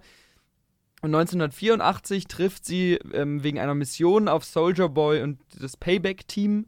Ähm, sie stimmt überhaupt nicht mit deren Art überein, Probleme zu lösen. Es wird viel diskutiert. Bei dem Treffen redet sie auch mit Stan Edgar, der damals ähm, noch nicht Wortchef war, sondern nur so ein bisschen in der oberen Ebene mitgearbeitet hat. Und der wollte die Soups immer stärker machen. Sie war halt dagegen. Die ganze Aktion geht dann schief. Das haben wir auch gesehen in Staffel 3. Äh, Mallorys Leute sterben fast alle. Es ist eben auch dieselbe Aktion, bei der Soldier Boy dann angeblich von den Sowjets, aber eigentlich geplant von Ward selbst entführt wird. Genau. 2012 gründet Mallory dann die Boys und heiert Butcher aufgrund seiner Rachegeschichte mit seiner Frau an. 2015 geht ein Auftrag von der CIA für die Boys schief und Mallorys Enkel werden von Lamplighter getötet. Da haben wir auch vor ein paar Folgen schon mal drüber gesprochen. Äh, Mallory gibt daraufhin den Racheweg auf und die Boys werden offiziell aufgelöst, aber wir wissen natürlich, ohne die CIA existieren sie inoffiziell weiter. Sie taucht dann aber doch in Staffel 1 bis 3 eben immer wieder an einzelnen Momenten auf und unterstützt die Boys Sie arbeitet unter anderem auch mal mit Newman zusammen, um eben den Zeugen zu organisieren, dessen Kopf dann platzt später. Mhm. Sie hat immer wieder eben die Verbindung zwischen den Boys und der Regierung dargestellt und kümmert sich dann auch um Ryan Butcher in Staffel 3. Oder ist es Staffel 3 oder 2? Da bin ich mir gerade nicht sicher. Bevor Homelander ihn aufgrund von Newmans Tipp eben findet. Und ähm, ja, ich finde, sie und Newman sind so die beiden Gesichter für dieses diesen Politikteil von The Boys. Die sind so die zwei Strippenzieher im Hintergrund, die man ab und zu sieht, aber die eigentlich eine sehr große, große Bedeutung haben. Ja. Vielleicht geht es ja um sie in ähm, der Mexiko-Spin-Off-Serie dann. Das wäre natürlich so cool. Um ihre Vergangenheit bei der CIA dann. Boah, das wäre geil. Das, ja. das würde ich gerne sehen, so mit den alten Payback-Helden und so irgendwie mhm. so einem so 80er-Vibe oder so. Das wäre witzig, ja. Aber ich kann mir auf jeden Fall vorstellen, dass sie da vorkommt. Also mit CIA ja. und sowas kann man das sich was erzählen. Ja, stimmt. Da wäre auch wieder sie so ein passendes Bindeglied ja. eigentlich. Ja. Chatty will also jetzt genau von dieser Frau Unterstützung, weil sie Angst hat, dass ihre Experimente rauskommen und sie nicht genug Zeit zur Perfektionierung haben. Mallory soll dabei helfen, alle Soups zu finden und die dann damit anzustecken, aber das ist Mallory zu extrem. Sie sagt, das wäre komisch. so, sie sagt, das wäre Genozid. Sie hat klare Prinzipien, was ja eigentlich auch die Figur immer ausgemacht hat, dass sie so ganz klare Regeln hat. Und sie rät dann Indira davon ab, diesen Rachepfad zu gehen. Und es gab ja schon genau dieses Gespräch schon mal, wo sie Butcher von diesem Rachepfad abgeraten hat. Mhm. Und es gab auch dieses Gespräch schon mal, wo sie Huey von dem Rachepfad abgeraten hat. Also ist so ein bisschen so ihr Ding. Sie vergleicht dann sogar Shetty und Butcher, was ich eigentlich ganz schön fand. Auch wenn Shetty halt längst nicht so cool ist wie Butcher. Und Mallory äh, droht dann, Indira Shetty zu verraten. Aber diese weiß halt, Mallory ist keine Bedrohung und ähm, geht dann einfach, weil sie sagt, boah, das wird dann wohl nichts. Mallory telefoniert mit jemandem, der wohl das Gespräch übers Handy mitgehört hat. Und auch hier dachte ich erst, es wäre Butcher, aber wir sehen ja später, wer es dann wahrscheinlich war. Echt? Hä, was? Wen? Was? Ich wollte euch gerade fragen, was? wen dachtet ihr? ich dachte nämlich auch, dass Butcher ist, aber. Also, ich habe jetzt gedacht, das wäre Newman dann. Wieso? Weil darüber dann vielleicht die Verbindung zu, zwischen Newman und Cardosa Aber Marie sagt doch zu äh, Newman später, ja, Dr. Cardosa weiß alles darüber. Ah, gut, Die stimmt. haben ein Virus. Stimmt. Ja gut, mhm. vielleicht ist auch Butcher und der kommt in der nächsten Folge vor. Also ich habe mich auch gefragt, ich weiß nicht, ob Würde es Butcher ist, ja. weil sie ja ein bisschen ihn immer auch kritisch sieht, ob sie ihm ja. das alles verraten möchte. Aber ich, ich dachte jetzt nicht, dass das Newman wäre. Also ich. Das war zumindest nicht klar. Ich meine, die Verbindung zwischen Mallory und Newman hatten wir auf jeden Fall schon mal. Deswegen dachte ich so, Newman arbeitet ja immer auch immer noch in diesem Federal Bureau Dings da. Hm. Deswegen wäre das jetzt meine Assoziation gewesen. Aber stimmt, hm. muss gar nicht sein. Wer weiß. Okay. Ich, ich glaube aber auch nicht, ich fände das nicht passend zu ihr, wenn sie das Butcher direkt so ja. mithören ja. lässt. wenn, dann wird sie ihm das im Nachhinein erzählen, Eigentlich weil sie ja schon, selber ja. nicht direkt weiß, was dabei rauskommt bei dem Gespräch. Das ist ja viel zu Deswegen, ich fand mich, kontrolliert für. das hat auch schon wieder so für mich gewirkt. Ja, wir machen hier schon wieder ein Teilen zu irgendwo anders hin, aber auf mich wirkt es jetzt nicht wie eine Figur, die irgendwem sofort die Informationen Mhm. gibt, sondern die erstmal selber möch wissen möchte, was da los ist. Mhm. Aber vielleicht ist das irgendjemand, der mit ihr zusammenarbeitet, so als. Vielleicht ist es tatsächlich Newman oder sowas, aber Ja. hat, hat für mich Mhm. jetzt nicht so geschieden. Ich dachte so an Backup einfach. Irgendwer, der irgendwo im Hintergrund ist. Ja. Und Aber zur Not, falls sie praktisch Vielleicht, von Dean Chetty getötet wird oder Mhm. sonst was oder das eine Falle ist oder was auch immer, dass dann jemand trotzdem die Informationen woanders hat. Aber Weil- wenn es nur Backup ist, dann wäre die Szene ja völlig irrelevant. Jein. Also ich meine, es baut den Charakter schon ein bisschen auf, dass sie irgendwie, dass man weiß, dass sie so Backups hat und irgendwo Mhm. Sicherheit. Huey oder so? Ja. Weil dem wird sie es eher vertrauen, da weiß sie, Ja, aber wenn sie. Huey arbeitet ja jetzt wieder mit Butcher zusammen Ja, einigermaßen, ja, das weiß ich das auch stimmt. nicht. Aber vielleicht sehen wir es ja in der nächsten Folge noch. Also, aber ihr, ihr habt mich überzeugt, es muss nicht zwingend Newman gewesen sein. Wir sind zurück in dem Dormroom. Äh, Sam erkundet so ein bisschen das Zimmer von Emma und Marie, beziehungsweise vor allem natürlich die Seite von Emma. Ähm, ich finde auch da wieder irgendwie ganz süß, weil er so kindlich alles so ein bisschen ausprobiert, alles mal anfasst und so, auch wenn es natürlich ein bisschen drüber ist. Er findet dann unter anderem Emmas Unterhosen in den verschiedenen Größen. Das ist auch wieder ein richtig schöner Gag, finde ich. Ähm, er denkt dann draußen, dass er Schreie hört und dass es Emma ist, aber die Leute feiern. Und ähm, Steve taucht auf. Steve kennen wir ja auch schon aus einer ganz kurzen Szene, wo er zu Emma gesagt hat: Wuh, du warst auf der Party. Und Steve hat wohl die Kräfte von Iceman. Äh, Steve kann nämlich Schneebahnen machen und hat Eisatem. Und er macht dann im Gang so eine Schneebahn und die Soups rodeln darum und Sam lässt sich ein bisschen überreden, bei der Party mitzumachen. ist natürlich ein leichtes Klischee, so diese Assis, Prolls, die so ihr Ding machen, egal was alle anderen sagen und so. Aber ich fand lustig, dass Rufus auch da ist, weil er ja immer noch gefühlt vor vier Tagen erst, naja, in Teilen explodiert ist und ihm scheint es wieder sehr gut zu gehen. Ähm, und am Ende der Szene zieht die Party eben weiter und Sam lässt sich überreden, mitzugehen, weil die anderen behaupten, Emma wäre auch da, wo sie hingehen. Mhm. Schon hier der sehr platte Aussage, wir sind Superhelden, wir dürfen tun, was wir wollen. Ja, Genau. Und hier ja. beginnt langsam Sams ähm, Wandel. Sams Wandel. Ich glaube, das ist so der ausschlaggebende erste Punkt dafür sogar. Ja. Ja, wo- ja.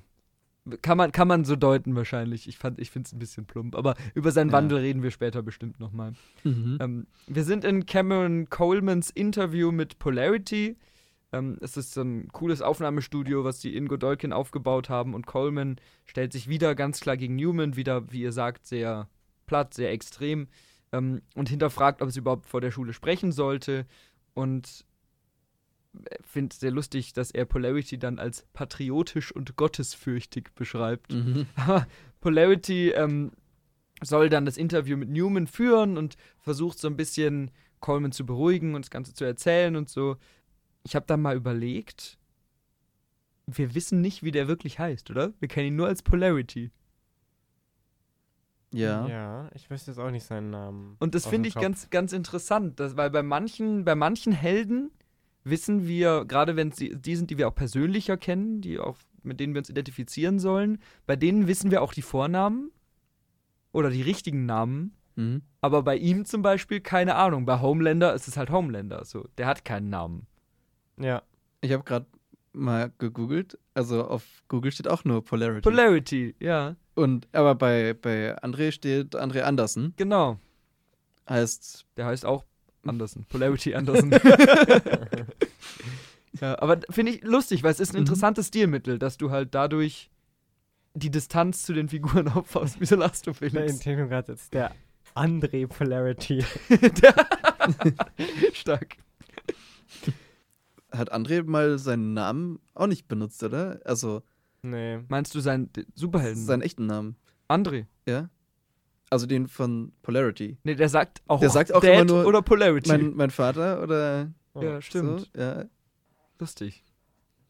Wir, Ja, aber der ist natürlich auch sehr gut ausgebildet in puncto Selbstvermarktung. das stimmt. Deswegen. Ja, deswegen nennt er sich nur so, dass alle ihn genau unter Polarity kennen. Ähm, wir haben wieder so einen Übergang, den wir jetzt schon ein paar Mal in der Serie hatten, den ich gern mochte, dass man sozusagen aus dem Bild rausgeht und das, was wir gerade auf unserem Bildschirm sehen, ist nur noch in einem Fernsehbildschirm und so ist der Übergang in eine andere Szene. Andre und Kate sitzen eben bei Shetty zu Hause, so auf dem Sofa einfach und gucken sich äh, dieses Interview an. Kate sagt, Shetty wollte, dass ein Soup mit Newman spricht, weil das irgendwie besser rüberkommt, besser klingt, als wenn Cameron Coleman das selbst macht. André meint dann, er hat lange nicht mehr mit seinem Dad geredet, hinterfragt so das Heldentum, so ein bisschen das, was seine Figur ja schon lange eigentlich macht. Dann ist wieder dieses Gespräch. Kate sagt, ja, ihr könnt mir vertrauen. André sagt, hm. Und das, währenddessen sehen wir im Hintergrund, dann auch immer wieder im Vordergrund, ähm, dass das Interview so ein bisschen eskaliert. Also Polarity spricht über Wissen und Meinungsfreiheit, aber fängt dann an zu schwitzen und verhaspelt sich so ein bisschen, fängt dann an so unkontrolliert zu zucken und fällt um. Und plötzlich ist eine absolute Eskalation in diesem Bild und alles, was magnetisch ist, fliegt irgendwie durch die Gegend und haut die Leute um. Mhm. Und es ist ein bisschen unscharf, deswegen bin ich mir nicht sicher. Aber ich glaube, man sieht sogar im Vordergrund, wie jemand von irgendeinem Metallteil zerteilt wird. Und dann flackert das Bild so und bricht ab und dann kommt so eine Wortfehlermeldung. Da habe ich wirklich wieder gedacht, das ist eine coole Idee so. Es kommt natürlich ja. ein bisschen aus dem Nichts. Also, wir haben jetzt nie irgendwie gewusst, der hat Anfälle oder irgendwie sowas. Aber es kommt jetzt. Es ist einfach cool gemacht, finde ich. Und dann nur, um die Szene nochmal abzuschließen, André bricht auf und rennt zum Campus, um seinem Vater zu helfen. Deswegen. Ja. ich ich habe mich auch gefragt, was das ist. Also, ob er irgendwie angesteckt wurde, ob das gezielt war, dass er das Interview nicht halten kann, weil es wird ja extra noch betont, er hält jetzt dann das Interview und stattdessen hält es ja Cameron. Ja. Der Cameron fährt eine Kampagne gegen Newman. Bei Polarity wissen wir es nicht so genau. Deswegen, vielleicht war das auch geplant, aber ich, ich weiß nicht äh, warum. Und deswegen, habt ihr da eine Theorie? Glaubt ihr, das wird noch erklärt oder so? Ich habe mich das auch gefragt. Also, ich meine, es ist ja, was er da hat, ist ja nicht der Virus. Nee. Sondern es ist irgendwas anderes. Ich habe das jetzt irgendwie mit so einem epileptischen Anfall in Verbindung gebracht, so ein mhm. bisschen. Aber dadurch, dass das nie angedeutet wurde, sondern so plötzlich kommt, mhm. könnte ich mir schon auch vorstellen, dass da irgendjemand dahinter steckt. Weil das natürlich genau zum richtigen Moment kommt, dass dann das doch stimmt. Cameron Coleman ja. dieses Interview führt, was wir später noch sehen. Ich dachte irgendwie, es ist ein Schlaganfall oder so. Aber auch möglich, ja. klar. Ja. Vielleicht wollte man auch einfach nur. Der Zeitpunkt ist schon sehr passend. Aus dem Haus heraus haben, dass Kate dann alleine mit Shetty ist. Also es, es, es würde da wieder, es würde mich stören, wäre das einfach random Zufall. Da, da würde ich dann im Nachhinein sagen, ja, aber das ist dann schon sehr zurechtgebogen. Aber wenn wir uns jetzt, wenn wir jetzt noch irgendwie erzählt bekommen, so das hat jemand absichtlich gemacht, dann okay. Ja, die Szene wirkt schon so, hey, wir müssen André jetzt wieder seinen ähm, Vater A geben, mhm. dass er sich mit dem wieder verständigt und dann schreiben wir ihn ein bisschen aus dem anderen Handlungsstrang ja. raus. Ich weiß natürlich nicht, wie so, solche Anfälle funktionieren, aber ich meine, wir haben ja Newman die offensichtlich, ähnlich wie Marie, Blut kontrollieren kann. Mhm. Vielleicht war sie das ja auch. Mhm. Vielleicht war sie die, die das gemacht hat, weil sie diese Konfrontation haben wollte, weil sie diese beiden Lager gegeneinander ausspielen will, so ein bisschen. Also. Möglich, ja. Wer weiß, keine Ahnung. Dann ist so ein, so ein kleiner Cut, wo wir dann eine Werbung für Wortversicherungen sehen. Das fand ich dann ganz witzig nach dem Dings. Und Kate bleibt dann eben alleine zurück und wir werden später noch sehen, wie das ausgeht. Emma kommt zurück in den Dormroom mit Essen. Im Hintergrund sehen wir witzigerweise im Gang die Rankings oben. Ganz klein, weil wir haben ja jetzt lange nicht mehr gehört, oh, mhm. die Rankings sind raus. ähm, ich konnte nicht genau erkennen, wer auf den Plätzen sitzt. Also es ist auf jeden Fall André noch auf der 1 und ich glaube, Marie ist auf der 2, aber ich konnte es nicht genau sagen und die 3 kann ich auch nicht erkennen. Also ich glaube, das ist mhm. jemand Unbekanntes, aber bin ich mir nicht ganz sicher. Sie geht dann an diesen Partyüberresten vorbei und kommt ins Zimmer, aber Sam ist natürlich weg. André steigt in den Krankenwagen von Sam Dad ein, ist natürlich da gewesen. Dann habe ich mir gedacht, wir haben ja schon oft überlegt, wo ist das Haus von den Dirachetti? Das kann dann nicht weit weg sein. Das muss dann doch am Campus irgendwo Wurde sein. auch gesagt, genau, das ist gleich mhm. am Campus. Ah, wurde das gesagt? Er sagt Kate, hey, das. Kate sagt zu André, äh, das ist gleich äh, hier am Campus in der Nähe. Ja. Renn schnell rüber. Ah, okay. Weil wir haben ja am Anfang schon sehr viel überlegt. Ja, das, das stimmt. Ist. sein, sein Vater ist im Koma, wird eben beatmet und als sie dann auf der Fahrt im Krankenwagen zum Krankenhaus unterwegs sind, aktivieren sich aber seine Kräfte wieder und er kriegt sozusagen nochmal so einen Anfall. Das Auto wird hin und her gerissen und von innen zerbeult, Spritzen, Scheren, Feuerlöscher, alles fliegt rum und das war geil. Mhm. Das sah Also, cool aus. Das war richtig gut gemacht, finde ich wieder. André versucht dann mit seinen Kräften, weil er ja auch Magnete kontrolliert, so dagegen zu wirken, so ein bisschen und es abzuschwächen, aber er schafft es nicht so richtig und der Wagen gerät dann außer Kontrolle und sie sagen, hey, wir müssen ihn unbedingt aufwecken und dann fährt er so von der Bahn Mhm. runter und dann ist Cut. Ja, die arme Frau, die da mit drin ist. Ja. Die Oh. hat voll alles abbekommen. Die kriegt jetzt erstmal einen Feuerlöscher ins Gesicht und dann Mhm. auch, dass der Arm noch so umknickt. Das war auch so eine Szene, wo ich mir gedacht habe, huh. Ja. Was mir aufgefallen war, war, dass das kein normaler Krankenwagen war. Nicht? Nee. Und er fährt ja auch nicht ins Krankenhaus, sondern direkt zum Worttower. Ach, echt? Das sie wenn du Ah. später hast ja die, die ähm, Szene, wo er bei seinem Vater sitzt Ja. und da erkennst du diese schrägen Balken wieder aus dem, aus dem Tower. Ah, Also- schlau. Bin ich jetzt mal davon ausgegangen. Nee, kann gut sein, weil man sieht ja auch dann, dass es ein Hochhaus ist, weil sie Mhm. aus dem Fenster gucken und so. Das macht Sinn. Dann macht es auch Sinn, dass es kein normaler Krankenwagen ist. Ja. Ah, habe ich nicht drüber Ja, nachgedacht. da steht irgendwas anderes auf der Seite drauf. Ich ähm, weiß aber nicht mehr was. Genau. Dann haben wir dann einen Cut zurück zu Emma. Die sucht immer noch nach Sam, fragt unter anderem bei Maverick nach, der ist aber mit der Lama-Frau Sloan beschäftigt und sagt, hey, stör mich nicht. Dann ist eben Cut, die Szene ist vorbei. Ich komme immer, ich, ich komm immer noch nicht drauf klar, dass sie einfach ein Lama ist. Ich glaube, sie verwandelt sich auch nicht in Lama. Sie ist einfach ein Lama. Das Ja. ist einfach ihre Kraft. Bisschen weird. Ist sie dann als Lama auf die Welt gekommen auch so? Oder haben sich die Kräfte Nee. irgendwann entwickelt? Oder? Nee, sie müsste also, gespritzt bekommen. genau. Nee, nee, weil es ist ja teilweise auch so, dass die ähm, Mütter das kriegen und dann kommen die Kinder Ah. mit Soup-Kräften auf die Welt. Mhm. Weil es gibt ja auch irgendwann, ich glaube in Staffel 1 oder 2, dieses Soup-Baby, was der als Waffe benutzt. Stimmt. So. Ja. Und vielleicht ist sie dann einfach als Lama auf die Welt gekommen. Aber wer weiß, vielleicht war sie auch plötzlich mit zwölf so einfach ein Lama. Also da, ich, will, ich will eine Backstory zu ihr, auf jeden Fall. Ja, Ich will das sehen. auf jeden Genau. Fall wild. Wird importiert aus Mexiko. Wahrscheinlich. vielleicht, vielleicht. Wahrscheinlich.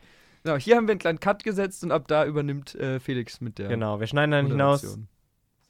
Ja, genau. Wir schneiden dann hinaus auf den Campus, wo schon so einige Demonstrationen von beiden Lagern zu sehen sind. Also wir sehen ganz viele Plakate wie Stop Super Hate auf so einem Stoppschild oder wie Need Soup Report. Also man sieht beide Lager, man sieht auch so ein Newman-Schild wieder, das aber wieder, wo Cop draufsteht Ja. und beschmiert ist und alles.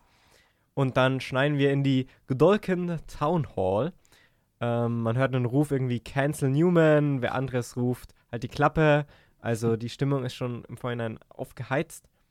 Äh, Rufus trägt so ein Keep America Safe Cap Ja, und da wird schon ein bisschen deutlich, auf welcher Seite er steht. Gut, er ist bisher auch, noch nicht die äh, Ja. sympathischste Figur, also passt irgendwie. und das ist auch, finde ich, sehr angelehnt an diese Trump Make America Great Again Kappen. Mhm. Die sind ja. Ja. auch rot, haben auch so eine Flagge drauf. So. Ja, finde ich, sieht man schon sehr die Parallelen. Sam ist, sitzt neben ihm und ist ein bisschen nervös, äh, weil er Emma nicht findet.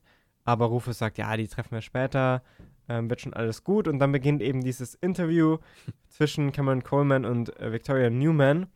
Der Polarity-Vorfall wird nur ganz kurz erwähnt, wird gesagt, ja, der hatte einen Notfall, aber wird natürlich ein Wortstil nicht drauf eingegangen, was genau passiert ist.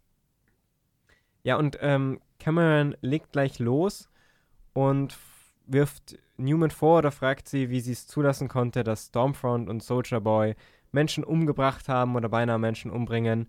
Dabei wird zum einen auf den Vorfall in diesem, dieser Anhörung drauf eingegangen, die haben wir ja vorhin schon besprochen, wo dieser Zeuge von Newman ähm, getötet wurde, wo die Köpfe explodiert sind. Wir wissen ja, es war Newman selbst.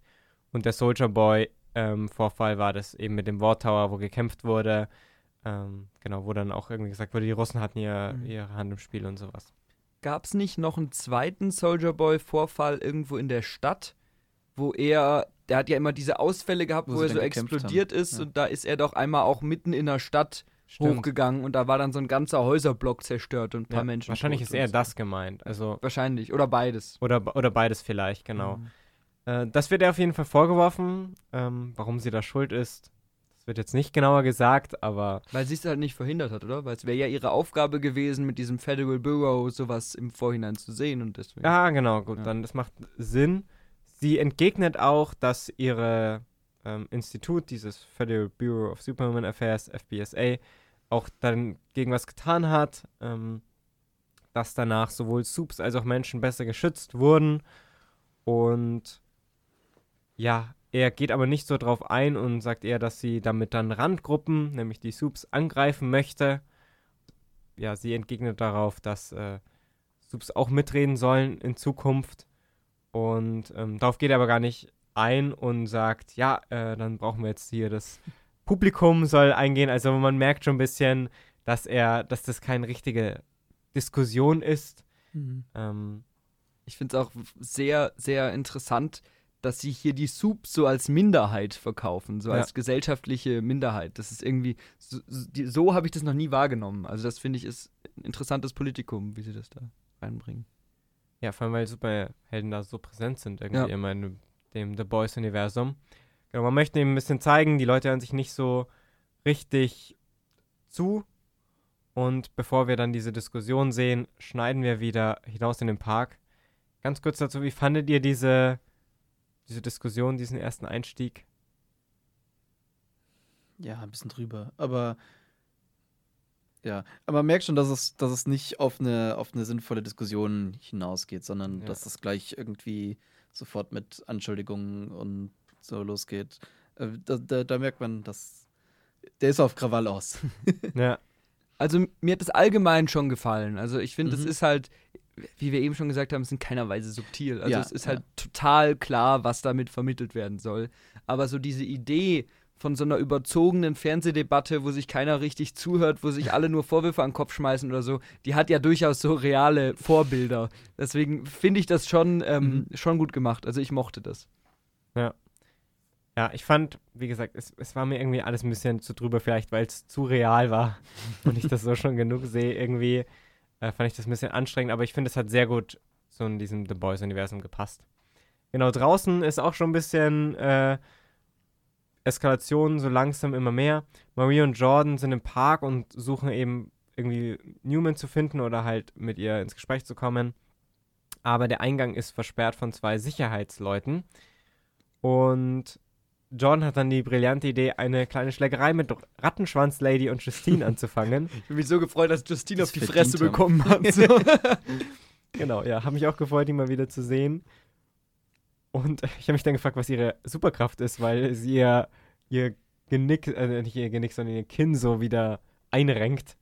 Mhm. Ähm, super schnell. Vielleicht ist sie so aus Gummi, so ein bisschen so Mr. Fantastic-mäßig, nur halt auf Boys-Level, sodass sie so zack Mhm. ihre Körperteile wieder ins richtige Dings bringen kann. Oder sie hat so Heilungskräfte, dass alles, was sie abkriegt, sich heilen kann. Irgendwie sowas. Ja. Eine, eine andere Studentin mit Laseraugen ähm, hat entweder sehr viel Wut angestaut oder ist eine Freundin von Justine. Ich weiß nicht, was realistischer ist. Und äh, greift dann Jordan an und dann kommen ganz viele Leute und es geht eine kleine Campusschlägerei los. Und währenddessen schleicht sich dann Marie ein in, in den äh, Saal. Also ich finde, hier schaden sie sich selbst ein bisschen damit, dass die Folge ja eigentlich relativ groß angelegt ist. Weil wir haben in der Folge so diese große Debatte mit den vielen Gästen, wir haben die großen Cameos von äh, Newman und äh, Mallory und sowas. Und wir haben die großen Reveals mit Homelander dem Flugzeug und so. Und dann lösen wir ein Problem mit so einer affigen kleinen wie so eine Kneipenschlägerei so ein bisschen, die auch einfach vom Scale mit wenig mithalten kann und so ein bisschen, ja, so ein bisschen shitty einfach aussieht, finde ich. Also, ich fand es jetzt nicht tragisch, aber irgendwie Mhm. hat mich das in dem Moment einfach so ein bisschen aus der Immersion rausgerissen, weil ich mir gedacht habe, hier merke ich halt dann doch, ja, also wir haben jetzt noch so und so viel Geld, wir müssen jetzt gucken, dass wir damit eine Schlägerei machen, die darf nicht zu viel kosten, aber man muss sehen, dass es Soup sind. Mach mal nur so fünf. Weiß ich nicht. Ja, es, es geht auch ein bisschen easy, wie die da reinkommen. Ich frage mich, was diese Sicherheitsleute überhaupt tun wollen. Die haben nicht mal diese coolen Ausrüstungen, die diese Special-Einheiten Ja. hat oder Ja. sowas, sondern das sind einfach nur So Schlagstock. die haben gar nichts. Ja. Und es fließt nicht mal richtig Blut oder so, sondern es ist nur so ein bisschen. Aber ich, ist okay. Wie gesagt, Ja. aber ich finde, diese Folge macht sich an vielen Stellen ein bisschen einfach. Ja. Aber, okay. Wir gehen nämlich wieder zurück in diese Diskussion, die ja eigentlich schon recht spannend ist. Da spricht gerade eine Studentin eben über diesen Homelander-Vorfall, wie er ähm, vor dem War Tower einen äh, mit seinen Laseraugen verbrannt hat, wegen des, weswegen er ja auch vor Gericht steht und sie fragt, ob er denn sich auch an die Gesetze halten muss, ob er dafür zur Rechenschaft gezogen wird. Und Newman sagt, dass sie da in das Gerichtssystem glaubt und dass er auf jeden Fall ähm, vor Gericht stehen wird. Ruf ist darüber ein bisschen entsetzt, dass Homelander sich an Gesetze halten muss. Äh, ja, und Steve und Rufus rufen dann auch Soups Life Matter. Da gehen Steves Sympathiepunkte flöten. Ja. Ähm, haben wir aber auch schon auf den Plakaten gesehen, diesen Ruf, also so diesen Kampagnenruf. Die meisten scheinen nicht so ganz zufrieden mit Newmans Antwort, so auch im Saal ähm, heizt sich die Stimmung auf. Da gibt es auch eine Frau mit, Lisa, mit Laseraugen und die steht auf und fängt an zu glühen und Rufus äh, fängt dann an zu rufen, You will not control us, du wirst uns nicht kontrollieren. Und es wird dann im ganzen Saal aufgenommen. Und dann gibt es so einen sehr coolen Shot, Funny, wie ich Ja. fand, wie man so Ja, diesen ganzen Saal aufladen. fand und so die eine hatte lila Augen, die andere hat grün gebrannt, der andere hat ein bisschen geblitzt und überall sieht man Plakate, den fand ich eigentlich ganz nice. Was ich ein bisschen seltsam fand, dass halt da auch Plakate dabei waren, die pro Newman waren. Also irgendwie schreien da jetzt alle und schimpfen. Aber die schreien sich ja auch gegenseitig an. Okay, aber Mhm. für mich hat es so geweckt, die wir schreien alle auf die Bühne. Aber Ich glaube, das haben sie für den Shot halt gemacht. wahrscheinlich. Aber ja. ja. aber der, der sah auf jeden Fall sehr geil aus. Ich habe ein bisschen versucht, Plakate zu entziffern. Ja, gerne. Ich habe auch ein paar.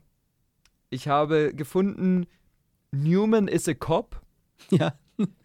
Make America Super Again. Stimmig. Äh, stronger Together. Soups Keep You Safe. Super for Singer, also das ist ja eher pro Newman Ja. dann.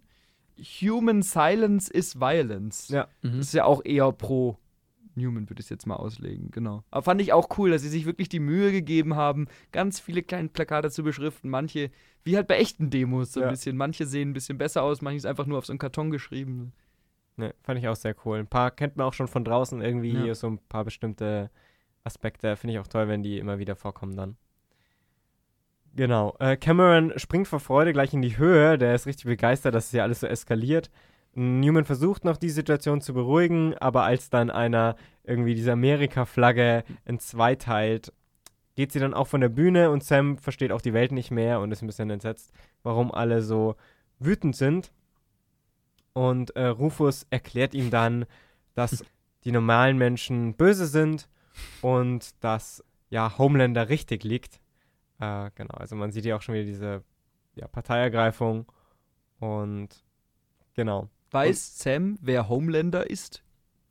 Ja, schon. ja, weil wir sehen ja auch in diesem Rückblick, dass Sam dann nicht noch ein Mini-Kind ist, Stimmt. sondern jugendlich und jeder kennt Homelander. Ja, stimmt. Was ich ein bisschen, ja, das fand ich interessant, ist, dass ja, sie wird ja gefragt, ob, ob Homelander da zur Rechenschaft gezogen wird. Und dann sagt sie ja, dass er von seinen Peers gejudged wird, also von Mhm. einem, ähm, einer Jury von Leuten. Und dann sagt ja äh, Rufus, dass Menschen nicht ihre Peers sind. Mhm. Ähm, und dadurch eskaliert das ja dann. Mhm. Aber was würde dann passieren, wenn die nur von Superhelden praktisch gejudged werden würden? Das ist die Frage, ja. Das ist ja wahrscheinlich was, was, was Wort sehr in Mhm. die Finger spielen würde, wenn Soups nur von Soups zur Rechenschaft gezogen werden Mhm. könnten. Genau, und bisher sind ja größtenteils so in der Regierung und irgendwie, ich denke mal, im ähm, Justice-System sind ja größtenteils einfach nur Menschen. Mhm. Ähm, aber jetzt mit Newman hat man ja dann den ersten Soup, der so in der Politik höher einsteigt, Ja. den man jetzt bei uns so kennt. Das wird, glaube ich, spannend und auch Material für Staffel 4. Und man sieht ja auch im Trailer von Staffel 4 dann so ein paar einzelne Shots, und du hast ihn jetzt noch nicht gesehen, aber die auch auf dieses Politikum anspielen wieder. Ja. Also da hat man irgendwie so eine Wahlveranstaltung, wo Newman und Zinger nebeneinander stehen und irgendwie so Mhm. winken und so. Und dann gibt es auch Proteste, die eventuell damit zusammenhängen könnten. Also ich glaube, dieses äh, Politik und diese, diese, diese Trennung zwischen Menschen und Soups und verschiedenen Lager und so, ich glaube, das wird sehr wichtig in der nächsten Staffel. Ja. Ja. Da bin ich auch sehr gespannt, Ja. wie das ähm, weitergeht da. Ja, die Szene endet, dass halt Newman auf Marie trifft. Und Newman sagt hier schon ein bisschen, ich wollte dich eh treffen. Genau, wegen den Kräften, das erfahren wir dann später noch. Dann haben wir wieder einen Schnitt auf den Campus draußen, wo auch äh, viele Leute mit den Plakaten jetzt auch aus dem Saal herauskommen. Emma findet Jordan da und sagt, dass sie Sam finden müssen, aber er kommt ihnen schon entgegen. Genau, bei den Plakaten ist mir jetzt keines aufgefallen, das wir jetzt noch nicht erwähnt hatten irgendwie. Und genau, schon hier wird so ein bisschen klar, dass Sam sich von Rufus hat einlullen lassen und er will eben unter den anderen Superhelden sein, ist ganz begeistert, dass alle ihre Kräfte einsetzen. Mhm. Aber Emma und Jordan ziehen ihn dann weg, weil es dann draußen nicht sicher ist. Dann haben wir wieder einen Cut zu dem Kate-Handlungsstrang. Die wartet noch immer bei Shetty auf dem Sofa. Man sieht auch einen Shot, dass eben Kate keine Handschuhe trägt. Äh, sehr auffällig. Und Shetty redet so ein bisschen beruhigend äh, zu Kate, dass sie ihre Medikamente nehmen soll. Kate ist aber ziemlich wütend, sagt, dass sie nicht mehr ausgenutzt werden will. Und äh, dass sie eben nicht mehr diese Medikamente nimmt, dass sie die nur taub gemacht hat. Oder haben. Und ja, Shetty redet ihr ein, dass das alles nicht stimmt. Kate wirft ihr vor, dass äh, sie alle krank machen will, wo ich mich gefragt habe, woher weiß sie das jetzt? Also wusste sie schon davor, weil sie war ja nicht mit Jordan und Marie irgendwie in dem Büro. Aber sie war doch Mhm. immer mit im Keller so. Ja, aber ich dachte, das wäre nur so halt Tests oder sowas. Aber Also sie hat ja auch den Auftrag bekommen, dass sie die restlichen Subs in den Woods töten soll, oder? Mhm. Ist die hat Frage, ob sie ja den gemacht. hier schon bekommen hat. Wahrscheinlich ja. nicht. Der passiert ja zwischen dieser Szene und der letzten Kate. Ah, Chatty Szene, würde ich sagen. Aber also auf jeden Ich- Fall ich weiß fand- schon, noch bevor Shetty irgendwas sagt, dass es irgendwas mit Krankheiten zu tun hat, alles. mhm. ja. Und Shetty nimmt wieder Kates Hand, hatten wir schon mal eben in Mhm. diesem Kate-Rückblick, diese Szene, sehr auffällig. Und sie ist auch die Einzige, die irgendwie akzeptiert, dass Kate ihr in den Kopf schaut und dann sagt Shetty, dass sie sogar die Wahrheit sagt. Und hier scheint so ein bisschen auch Kate wieder auf Shettys Seite zu sein. Mhm. Zumindest habe ich so dieses Weinen in den Mhm. Schoß legen so gedeutet. Also für mich steht hier noch nicht fest, dass sie irgendwie sich gegen Shetty stellt. Das habe ich auch so gesehen. Und dann war ich ein bisschen enttäuscht, dass, es sie so, dass sie so sprunghaft hin und her wechselt irgendwie. also ich fand die, die Szene selbst überraschend sch- gut, Mhm. Weil ich finde, Ch Chatty ist jetzt wirklich nicht die beste Antagonistin, aber es gibt einzelne Szenen, wo diese Psychologietricks von ihr gut funktionieren. Nicht immer.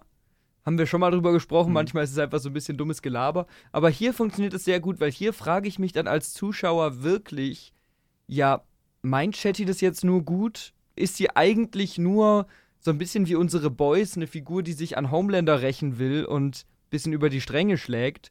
Oder ist sie manipulativ und total böse? Mhm. Und genauso mit Kate, so fällt Kate jetzt da drauf rein? Ist es was, auf das man wirklich reinfallen kann? Oder ist es jetzt wirklich mal, jemand liebt sie ernsthaft und sie geht da drauf ein? Also, ich finde, die Motivationen von den beiden Figuren haben hier total gut funktioniert, und dass ich wirklich mich gefragt habe, so, wie geht das hier weiter? Also, ich fand die Szene echt cool.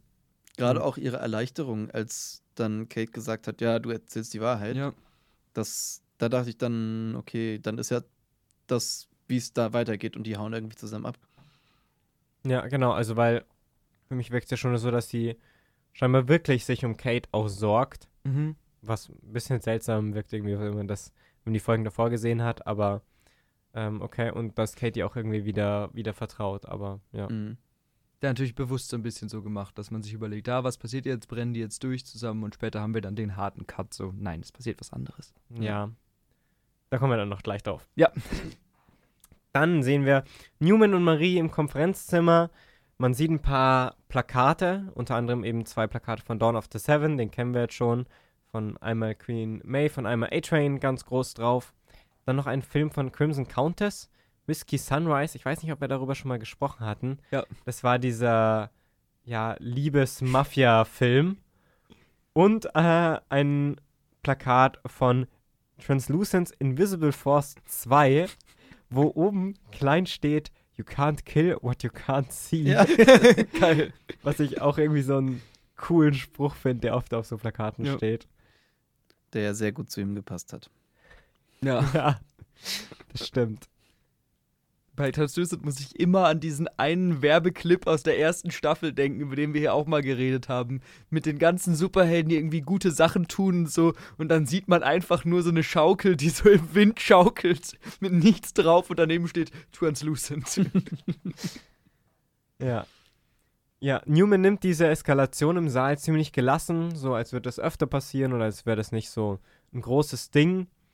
Er sagt, dass die Veranstaltung eh ja nicht so nicht so wichtig war irgendwie. Und dann redet sie gleich über die Kräfte und sagt, dass Maries Kräfte sehr cool sind, aber dass das auch sehr anstrengend sein muss. Und gibt dann kurz darauf eben preis, dass sie selber ein Sub ist, indem sie Marie darauf hinweist, ihr Blut mal zu fühlen. Da wird auch ein bisschen noch Maries Kräfte weiter irgendwie ausgebaut. Wir haben ja davor schon gemerkt, sie kann den Puls fühlen und sowas. Und hier kann sie irgendwie auch Blutgruppen scheinbar bestimmen.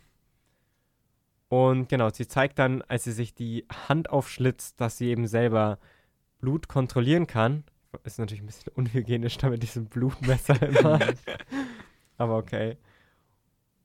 Ja, Newman sagt dann als Grund irgendwie, sie war selber in diesem Red River Institute, das kennen wir schon, da war eben Marie. Und dass sie deswegen einander auch verstehen, wegen ihren Kräften, wegen ihrer Vergangenheit. Und dann erzählt Marie eben über die Woods und Cardosa und das Virus, alles, was sie da so weiß. Und Newman sagt dann, dass sie das alles dann jetzt übernimmt und Marie sich darum keine Sorgen machen muss. Marie hat wieder diesen, dieses Verlangen, Superheldin zu sein und sagt, sie kann etwas erreichen. Darum geht es doch bei Superheldentum. Aber Newman vertröstet sie, dass das, dass das ihre einzige Chance ist und dass sie es lieber versuchen sollte, in die Seven zu schaffen. Ja, spannend. Also ich fand, das war natürlich schon ein kleiner Twist hier, dass Ja. irgendwie die dieselben Kräfte haben. Jetzt wissen wir Mhm. noch mehr auch eigentlich über, über Newmans Kräfte. Wie fandet ihr die Szene? Hier steht zum zweiten Mal in meinem Skript, Daniel hatte fast recht. Weil wir haben ja über den Benefactor von ähm, Ja. Marie gesprochen, wer es sein könnte. Und ich habe gedacht, es könnte Shetty selbst sein. Und du hast gesagt, es ist wahrscheinlich Stan Edgar. Ja. Und sie ist ja die ehemalige äh, Fast-Tochter von Stan Edgar. Deswegen Mhm. ging es zumindest in die richtige Richtung. Ja, ich, ich bin der Szene gegenüber ein bisschen gemischt gewesen, weil erst dieses Kräftegespräch da war. Und dieses Kräftegespräch mochte ich irgendwie nicht, weil ich es irgendwie doof finde, dass die jetzt genau die gleichen Kräfte haben. Also, ich, ich weiß eben nicht, ob es eins zu eins so ist, aber äh, eigentlich wirkt es ja schon so, dass sie exakt das gleiche können. Und das finde ich ein bisschen, ja. Ich hätte es besser gefunden, wenn da ein Unterschied da gewesen wäre. Ich hätte auch gedacht, dass, weil das ist ja das erste Mal, wo wir das sehen, dass Leute die gleiche Kraft haben, oder? Ah, wir hatten natürlich jetzt schon ein paar Mal, äh, dieses Schrumpfen hatten wir schon zweimal, aber es hat unterschiedlich funktioniert. Stimmt, ja, Translucent und sein Sohn, die haben auch das gleiche. Ist es dein Sohn? Ja. Äh, Polarity meint ihr, meint ihr, oder? Du meinst Nee. Polarity. Der Maverick. Maverick ist der Sohn von Translucent. Echt? Ach, das wusste ich gar nicht. Wirklich? Schon, oder? Ich kann das nochmal nachgucken. Guck das nochmal nach, bitte. Das wäre krass. Spannend, ja. Ich meine, es haben viele Leute Laseraugen oder ja, sowas. Mhm. also ein bisschen, äh, oder hier, äh, ähm, Luke hat ja auch im nee, Sam hat ja auch, jetzt fängt es wieder an, diese Namen. Sam hat ja auch im Prinzip die gleichen Kräfte wie Queen Maeve. Das stimmt. Ist stark und kann rumhüpfen und so. Deswegen, Ja. Ich, ich, ein mich, bisschen hat es mich gestört. mich, aber- hat, mich hat eher gestört, warum Newman das sagt. Weil einfach nur dieses, dieses Ding, wir verstehen uns einander, ist wieder so ein klassischer Erklärungssatz, ja. den man halt so oft in sämtlichen Geschichten irgendwie hört, wenn dann der Bösewicht seine äh, Ziele offenbart oder sowas. Und ich verstehe es ja auch nicht so ganz, weil sie kennt halt Marie überhaupt nicht. Das ist ihr großes Geheimnis. Das wissen Mhm. nur die Boys und da weiß Newman auch nicht, dass die Boys das wissen. Also das weiß wirklich niemand. Oder fast niemand. ja gut, aber Warum sollte ich offensichtlich steckt da ja ein Plan dahinter. Also wir kennen ja Newman als extrem kalkulierte, durchdachte, planende Persönlichkeit, die immer allen fünf Schritte voraus ist. Deswegen wird es schon Sinn haben, dass sie da äh, Marie unter ihre Fittiche nimmt und ihr so ein bisschen. Äh, weil sie sagt ja auch, sie hat ihr den Weg geebnet, sie hat dafür gesorgt, dass Marie nach Godolkin kommen kann und so.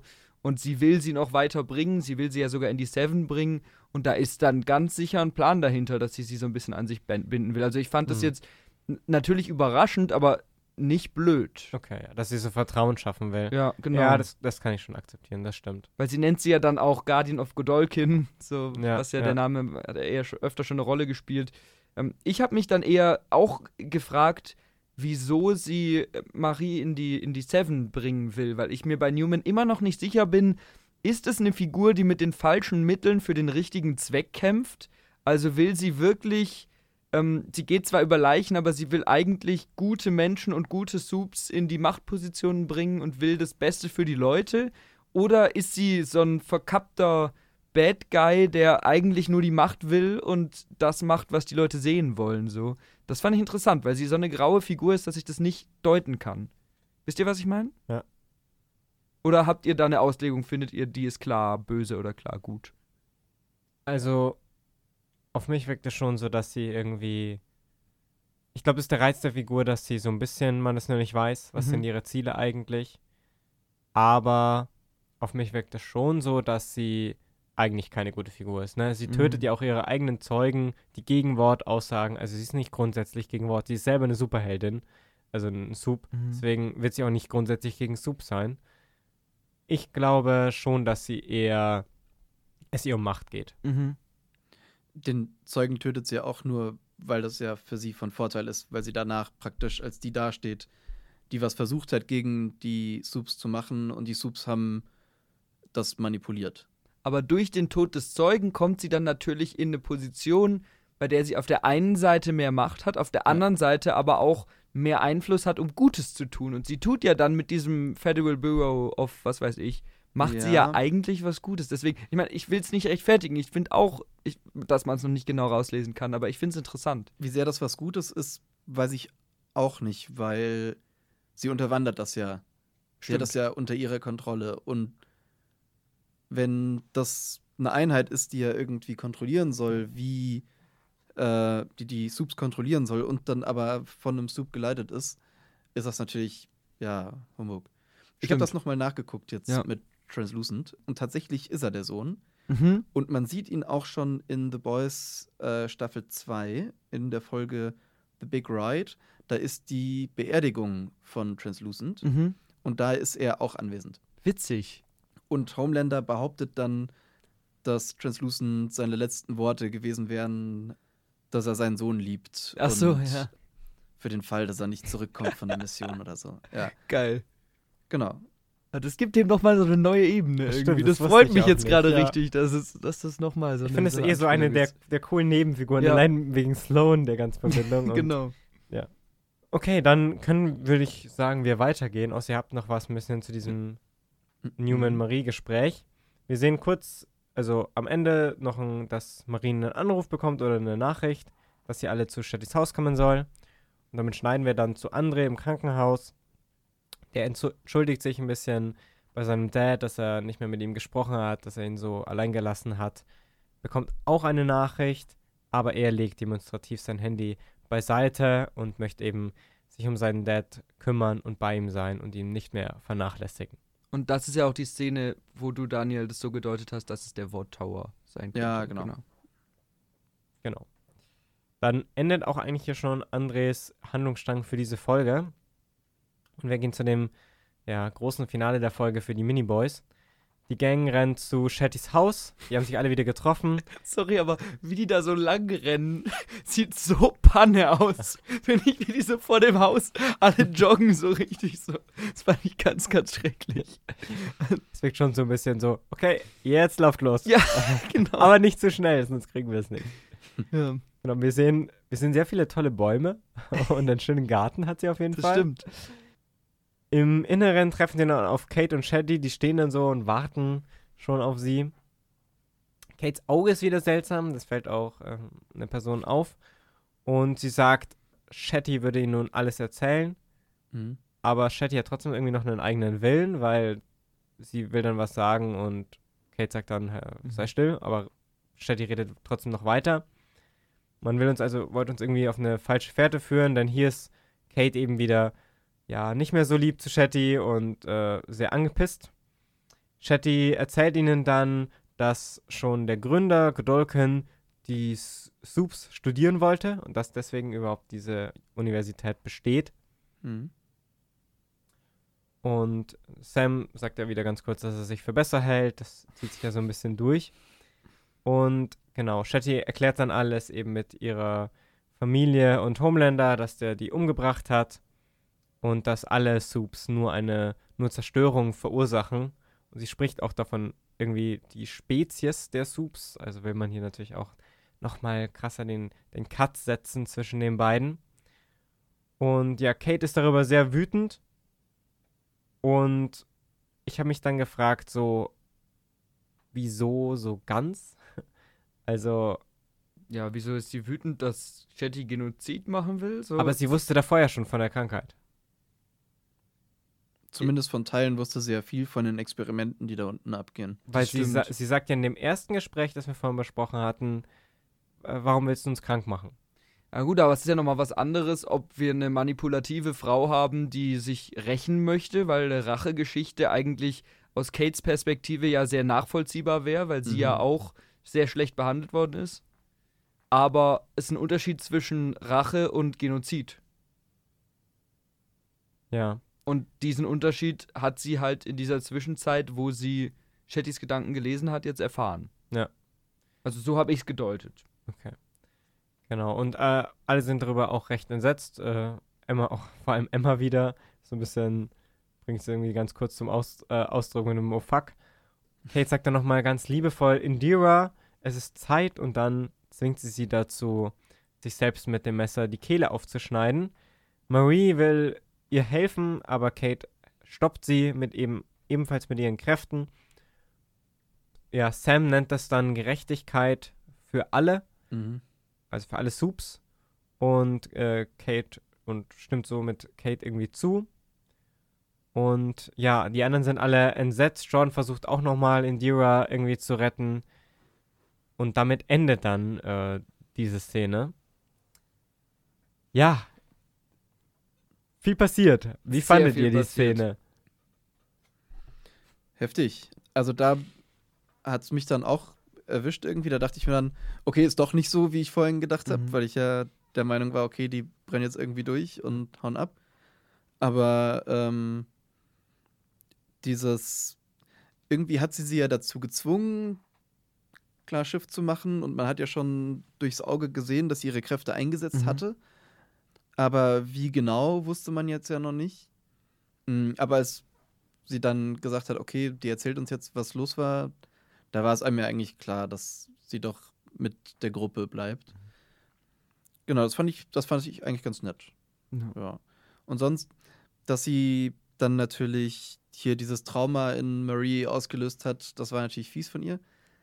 Aber sie wollen natürlich auch verhindern, dass Shetty praktisch gerettet wird. Hast du das so gedeutet, dass sie das Trauma in Marie auslöst? Also Kate. Nee, nee, das wird nee, ausgelöst. Also es wird dadurch dass ausgelöst, dass sie praktisch ihr nicht helfen kann. Ja, genau. Ach so, ja, ja, genau. Ja. Wobei ich diese Parallele auch ein bisschen viel fand. Weil ja, Shetty, ja.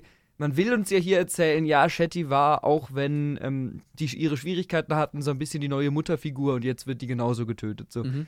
Das habe ich jetzt emotional nicht so richtig gefühlt. Also das fand ich ein bisschen ja. top. Aber ich weiß, was sie mir erzählen wollen. Und es geht natürlich darum, Marie will immer den Leuten helfen. Ja. Und hier wird das irgendwie gestoppt.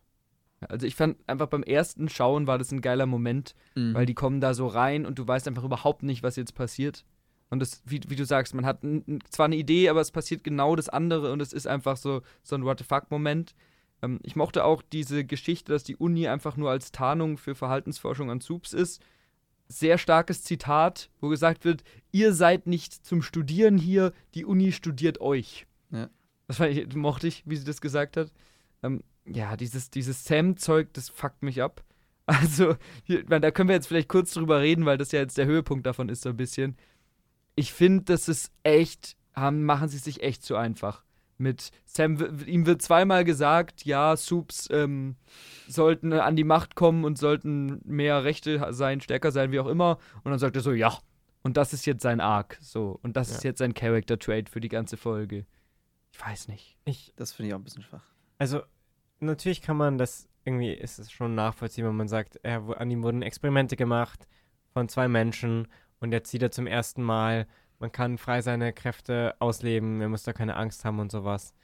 Und er hat ja auch schon immer diesen Hang zum Gewalttätigen, aber ich fand das auch so nervig, weil ich fand, er war so eine coole Figur und auch wenn er natürlich Leute umgebracht hat. und er hatte so eine Synergie mit, mit Emma und irgendwie so plump mir den dann irgendwie umzupolen. Kann man alles sagen, genauso wie diese ganzen Hassreden äh, von den beiden, von den beiden Lagern. So natürlich kann man alles sagen, passt zu der Zeit und trifft so den Kern, was in Amerika abgeht, aber ich fand, das war so, so, so platt irgendwie. Also Ja. mich hat das echt, echt genervt. Und auch in der Szene, natürlich beim ersten Mal schauen, war das so ein, wow, Shetty Ja. ist tot. Aber ich fand die Szene trotzdem irgendwie ein bisschen doof. Also, dass Shetty stirbt, fand ich jetzt, fand ich jetzt nicht so schlimm. Aber wie gesagt, nochmal kurz, um bei der Luke-Sache zu bleiben. Ich finde, äh, Sam-Sache zu bleiben, ah. ich finde die Entwicklung, die sie uns wahrscheinlich damit erzählen wollen, eigentlich ziemlich cool. Dass sie sagen, er wird jetzt wahrscheinlich irgendwie so Extremist oder äh, geht in ein anderes politisches Lager als die anderen. So. Das finde ich interessant. Und ich finde auch sehr interessant, dass ja am Ende eigentlich Kate und er die zwei sind, die sich einig sind, obwohl die sich ja gehasst haben. Ja. Vor allem er hat ja Kate gehasst, aber dann in diesem Punkt sind sie sich im Prinzip haben sie die gleiche Meinung dann am Ende. Und das fand ich irgendwie spannend. Ich würde gerne irgendwie so eine Kate äh, und Sam, Bonnie und Clyde Geschichte sehen, wie sie so rumfahren und Leute erschießen und so. Aber egal. Ich, ich fand das schon cool und ich glaube, für das, was da noch kommen kann, ist das eine gute Voraussetzung. Aber wie diese Voraussetzung gebaut wird, ist halt echt ein bisschen plump. Ja, aber ich finde halt einfach, dass es, es sehr ein bisschen vorhersehbar ist. So irgendwie. Und ich, ich sehe halt, was sie damit machen wollen, ne? So dieses politische Thema spaltet seine Freundschaft mit Emma und bringt dann eigentlich zwei Leute, die sich hassen, zusammen und Ja. man kann eigentlich gar nicht nachvollziehen, warum, ne, wie das denn sein kann, und obwohl die sich nicht verstehen, dass sie dann auf derselben Seite arbeiten. Mhm. Und das, das sehe ich und das irgendwie so kann man so neutral irgendwie schätzen, aber mich hat das ein bisschen genervt. Und ich finde es auch ein bisschen doof und ich habe auch keine Lust, das weiter zu sehen, weil irgendwie ich kann jetzt ein bisschen absehen, was da jetzt erstmal passieren wird und sowas. Und mich, ich habe keine Lust drauf. Ja, gut. Aber es ist halt einfach Ja. persönlich Ja, das irgendwie stimmt. so, ja. Das stimmt. Ich habe dann, also als ich, ich mochte, dass Indira dann ermordet wurde. Also ich fand, das war konsequent. Natürlich war es auch wieder ein bisschen platt, dass man uns vorher noch mal kurz zeigen musste, dass sie wirklich ein richtiger Bad Guy ist, weil sie dann noch diese komischen, fast schon nazimäßigen Sachen da gesagt hat. Ähm, mit Spezies und so. Also da war extra noch mal, eigentlich ist sie so böse und deswegen können wir sie jetzt töten. Aber mich hat ein bisschen gestört, dass wir ja in Folge 2 oder 3, glaube ich, eine Situation haben, wo André aus Versehen eine Frau tötet oder fast tötet. Und da gehen alle einfach und sind so, ja, mein Gott, kann man nichts machen, ist ja jetzt tot so, lass mal abhauen, dass wir nicht damit assoziiert werden. Aber jetzt sind alle bei einer Frau, die ja wirklich, wenn auch nicht zu 100%, trotzdem böse Tendenzen hat, sind alle so, oh, das kannst du doch nicht tun, Kate. Ich, ich finde auch, Ja. in der gesamten Folge ist so ein bisschen hier, Indira und Kate verstehen sich gut. Sie verstehen sich noch nicht gut. Erst ist, äh, wird Indira wieder als die große Bösewichtin inszeniert und dann, ach, vielleicht hat sie doch recht und sie hat eine tragische Hintergrundgeschichte Mhm. und sie möchte eigentlich nur Homelander stoppen Ja. und dann, nein, sie ist doch böse und Aber sagt so was mit Spezies und sowas. Und dieses Flip-Floppy, nicht nur, nicht nur da, sondern in der gesamten Folge, bei so vielen Figuren und Aspekten, hat mich auch ein bisschen gestört. Es ist so, so oft hin und her irgendwie. Weißt du, wenn das einmal irgendwie oder zweimal oder dieses, das ist mehr so ein, dass sie das beides gleichzeitig hat, was ja vielleicht so der Versuch war, aber die ist ja in einer Szene ist sie die ultra böse und in der nächsten ist sie dann oh nein, die Arme, die ihren Mann und ihr Kind verloren hat und dann die Verschmelzung von den beiden hat für mich nicht so richtig funktioniert. Dass das, also es war wirklich wie so ein Metronom, was Ja. hin und her schwingt. Ja. Und das ist ja genau das, weshalb ich damals vor Wochen die zweite Folge so schrecklich schlecht bewertet habe.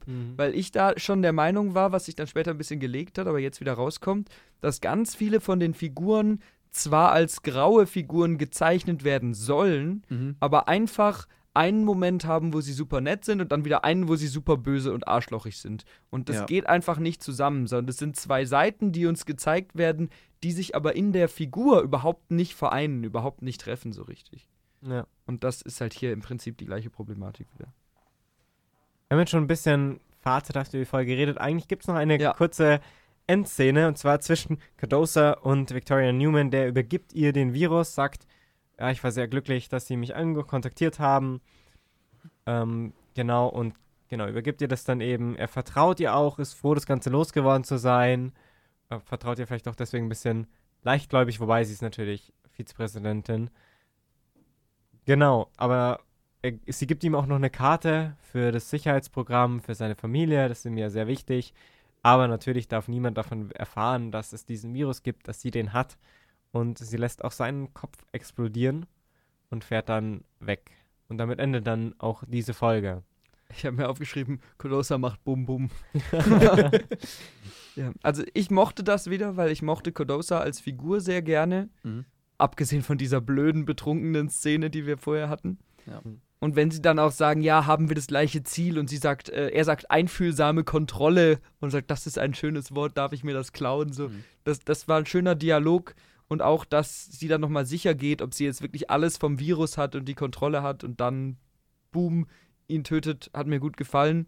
Ich habe gemerkt, wenn sie die Kräfte benutzt, also wenn sie das macht, dann werden ihre Augen so weiß. Ist bei Genau. Maria nicht Ah. so, Ist oder? mir zum ersten Mal ausgefallen, aber ich glaube vielleicht auch, weil sie wirklich den Kopf explodieren lässt. Ja, ich, ich habe jetzt nämlich nochmal überlegt und es war schon immer so, wenn sie Köpfe explodieren Mhm. hat lassen. Vielleicht ist es ein kleiner Unterschied, aber vielleicht ist es auch einfach so eine große Anstrengung, dass das bei Marie vielleicht auch so ist, wenn sie es irgendwann macht. Also ich denke, es wird darauf hinauslaufen, dass Marie auch irgendwann mal einen Kopf poppen lässt. So. Ja, Ja. denke ich auch. Ich fand es ein bisschen too much, dass dann, als die Szene vorbei ist und Kodosa explodiert ist, der Song Heads Will Roll Ja, läuft. so, da habe ich mir gedacht, ja, ein bisschen on the nose. Ähm, Ja. ich, also ich meine, der ist ja ihre Kraft klar. Und mhm. so, sie weiß ja, dass dann dieser Kopf explodiert, wenn sie das. Das macht sie ja mit Absicht. Ja. So, warum steigt sie nicht vorher ins Auto und fährt weg oder wartet, bis er ins Auto eingestiegen Ja. ist? So, die weiß ja, dass sie da höchstwahrscheinlich was abbekommt und dass sie jetzt in dem Fall nur irgendwie was an der Hand hatte, was sie dann so wegschnipst. Ja. Das, das wirkt so inkonsequent. So, wenn ich das wüsste, dann Ja. würde ich möglichst das vermeiden, dass irgendwie dann Ja. Rückstände von meiner DNA zum Beispiel dann da irgendwie rumfliegen. ja. Also es Ist war halt natürlich ein bisschen Style. Ganz genau. Ja. das war für die Aber- coole ja. Szene halt. Kann ich, kann ich auch in diesem Moment irgendwie verzeihen, weil Ja. das nicht so relevant ist. Ich hätte es auch cool gefunden, wenn er noch ins Auto einsteigt und dann man es Ja. einfach nur im Auto sieht Ja. und Ja. die An die Scheiben. an die Scheiben und so. Das, das hätte auch gut zur, zur Serie gepasst. Stimmt. Wäre auch schön gewesen. Also schön. schön ist relativ, glaube ich. Ja. Wollen wir zu einem Fazit kommen oder hast du noch was zu der Szene, Felix? Nee, ich habe dann noch ein paar abschließende Fragen. Mhm. Erst, wollen wir erst die abschließenden Fragen erst oder erst das Fazit Fazit machen, oder? Machen wir erst das Fazit. Möchtest du gleich anfangen?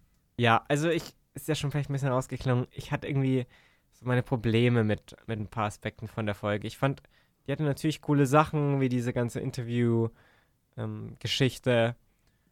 aber so die erste Hälfte war schon wieder halt, wir müssen halt jetzt alles so ein bisschen weitererzählen, so ein bisschen nicht, nicht füllerhaft, das ist übertrieben, aber da ist nicht so richtig was passiert und dann gab es eben zu viele Dialoge und Szenen, wo ich halt gemerkt habe, die hat man jetzt gemacht, dass man irgendwie diese Story so halt hinkonstruiert und dann gibt es so, ja, so Sätze, die man halt schon hunderttausendmal gehört hat, wie das bringt sie auch nicht zurück, wenn du sie jetzt alle umbringst oder oder sowas. Deswegen war ich ein bisschen irgendwie enttäuscht. Ich würde der Folge eher so fünf oder sechs Punkte geben. Festlegen? Ähm, fünf ist ein bisschen hart, aber ich gebe ihr fünf. Puh. Okay. Vielleicht, ich weiß nicht, vielleicht ist es auch zu lange her, dass ich die, die Serie davor gesehen Ja. habe und bin so ein bisschen schon wieder raus, aber ja. Wie war es bei euch? Ich bin da, ich bin da auch bei dir. Also ich fand dieses viele hin und her, das war für eine Folge. Ich meine, wie lange ging die? 48 Minuten. 50 Minuten hätte ich jetzt geschätzt, ja. Genau. fand ich ein bisschen, bisschen viel von dem Hin und Her und dadurch, ja, ich bin bei 6 von 10. Also, ich finde, die Folge hat ein paar der stärksten Momente der Serie bis jetzt. Mhm. Also einfach ein paar coole Twists und coole Ideen. Ich mochte die, also was heißt besten Momente vielleicht nicht vom Style her, aber ich mochte zum Beispiel die Sache mit dem Tie-In zu Homelander mit dem Flugzeug. Ja. Ich mochte die große Rolle, die Newman in dieser Folge gespielt hat und ich habe auch wieder gemerkt, dass ich Newman als Figur sehr, sehr gerne mag. Mhm. Ich mochte das Cameo von Mallory, wie sie da aufgetreten ist. Und ich mochte, dass sie das Ganze einfach so in dieses große Boys-Universum eingeordnet haben, so ein bisschen. Und auch diese, dieses, dieses politische Thema, was mit reingebracht wird, mit Cameron Coleman. Mich hat das nicht gestört, dass das ein bisschen drüber war. Ich fand das cool, mir hat das gefallen. Das Problem ist genau das, was ihr auch nennt. Das beißt sich ein bisschen widersprüchlich mit dem, was die Serie sonst so erzählt. Und es führt auch so ein bisschen zu so Brüchen mit diesen Uni-Sachen, weil die Uni-Sachen und die persönlichen Geschichten halt einfach überhaupt nicht so groß und so spektakulär sind wie der Rest, den diese Folge erzählen will. Und deswegen hat die ganz klare Hochs und ganz klare Tiefs. Nur hat so ein bisschen das Gefühl, dass so eine Folge, da hatten sie 20 Ideen und haben die in den Topf geschmissen und haben die dann so ein bisschen miteinander verknüpft irgendwie. Mhm. Aber es, es war schon ein bisschen sehr konstruiert. Also ich, ich finde, die Folge macht vieles richtig, macht aber nicht alles richtig, aber ich habe auf jeden Fall jetzt Bock aufs Finale bekommen, wegen den großen Sachen. Weil das, was mich gestört hat, das waren für mich alles eher Kleinigkeiten. Und da überwiegt dann halt doch das Ende, wo dann Kodosas Kopf explodiert und dass ich mir jetzt denke, boah, jetzt hat Newman den Virus und was macht sie jetzt damit? Und auch viele Fragen, die beantwortet werden, so wieso ist dieses Experimentierlabor unter der Schule? Ja, das war schon immer so geplant und so weiter. Also insgesamt tut es dem Worldbuilding sehr gut, diese Folge. Deswegen würde ich der Folge dann gut gemeinte 7 von 10 Punkten Hm. geben. Kann ich auch verstehen. Ich kann auch verstehen, Mhm. wenn man der sechs oder sieben Punkte gibt. Irgendwie hat es für mich nicht so gezündet. So wie ich es ja eben in der zweiten damals hatte. Die hast du ja auch nicht so schlecht bewertet wie ich. Ja. Also. Ja. Was hast du noch für Fragen Ja, mitgebracht? also zum einen, du hast ja schon angesprochen, was hat Newman vor? Also vor allem auch jetzt mit dem Virus. Will sie den nur selber haben, dass sie die, dass sie einfach die Kontrolle darüber hat? Oder hat sie damit konkret Hm. was vor? Vielleicht will sie ihre Subkonkurrenz ausschalten, dass sie jetzt nicht den auf alle loslässt, aber dass sie vielleicht so die Leute, die sie stört, die sie stören, einfach so weg, wegcutten kann. Mhm. So ein Ja. bisschen. Ich glaube, dass das ihre Chance ist, vielleicht was gegen Homelander zu machen. auch. Mhm. Einfach weil man in den letzten paar Folgen von Staffel 3 hatten die ja auch ein bisschen ihren Clash und der hat ja schon, ich weiß nicht, ob er gewusst hat oder vermutet hat, dass sie diejenige ist, die die Köpfe platzen lässt. Mhm. Aber das spricht er ja direkt an, so, komm, mach doch, Ja. probier's doch. Und dann passiert's ja eben nicht. Und ich war, sie hat's ja nicht probiert, weil man hat ja nicht gesehen, dass ihre Augen sich Ja. da äh, weiß färben, aber ist die Frage, ob sie es überhaupt kann oder ob Homelander zu stark ist Mhm. dafür. Ja, Homelander hat langsam so ein bisschen dieses Superman-Problem, Mhm. dass halt nichts an ihn rankommt. Nichts ist stark genug, um Homelander anzugreifen und niemand kann richtig gegen ihn kämpfen und so weiter. Genau. Und dadurch ist jetzt vor allem gegen ihn, aber eben auch als größere Gefahr für alle, eben dieses Virus nochmal als interessante neue Komponente mit reingekommen Ja. in diesen Machtkampf. Ja. Ich denke, sie wird es irgendwie erstmal vielleicht geheim halten. Ich glaube nicht, dass es nochmal groß aufkommt in Folge 8. Mhm. Vielleicht ist es so, dass einer von den Studenten aus dem Keller praktisch ausbricht und dadurch Mhm. irgendwie verteilt wird. Meine Hoffnung ist immer noch, dass man irgendwann diese, diesen Lockdown sieht im, im Campus. Wenn dann Ja. tatsächlich mal die ganzen Mhm. Gitter zu sind und alles. Das kann ich mir vorstellen, dass das irgendwie zusammengeht und dann kommt irgendein krasser Sub, um aufzuräumen. So Mhm. entweder Homelander vielleicht direkt als Cameo oder so, aber ja. Ja, das ist meine zweite Frage. Was soll jetzt noch passieren? Du hast gesagt, du bist jetzt hyped auf, auf Folge 8. Ich habe mir gedacht, okay, davor war Indira so ein großer, großer Bösewicht und, und Cardosa war noch sehr wichtig und es ging um diesen Virus, dieses Offenlegen davon. Die beiden sind jetzt tot, der Virus ist gone. Was soll jetzt in, in Folge 8 groß passieren? Ich glaube nicht, dass Newman jetzt nochmal eine große Rolle spielen wird. Mhm. Ich glaube, das war jetzt so ihre, ihre Folge. Die war da für ihren Auftritt. Jetzt ist sie wieder weg. Ich glaube auch nicht, dass wir Butcher sehen werden oder sowas oder die Boys. Ich glaube, die kommen vielleicht dann in der neuen The Boys Staffel, Ja. dass sie dann da mal den Campus besuchen. Deswegen frage ich mich jetzt echt, was soll jetzt das große Finale werden? Äh, eskaliert diese, diese Demo, diese Demos dieser beiden Parteien, dass es so ein Mhm. Schoolfight gibt, so ein Mhm. groß dieses Mal. Das, deswegen bin ich jetzt schon gespannt, was jetzt passiert, aber halt nicht hyped, weil das war jetzt für mich keine Folge, wo ich sage, okay, nächste Folge, jetzt muss es langsam eskalieren. So jede Folge ist Schritt für Schritt immer näher der absoluten Eskalation zugegangen. Aber ist es doch eigentlich.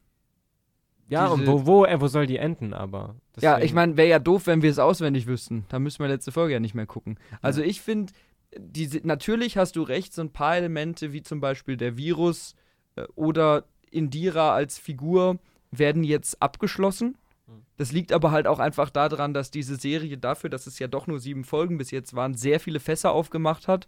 Und da muss man halt einfach fürs Finale jetzt noch ein paar schließen.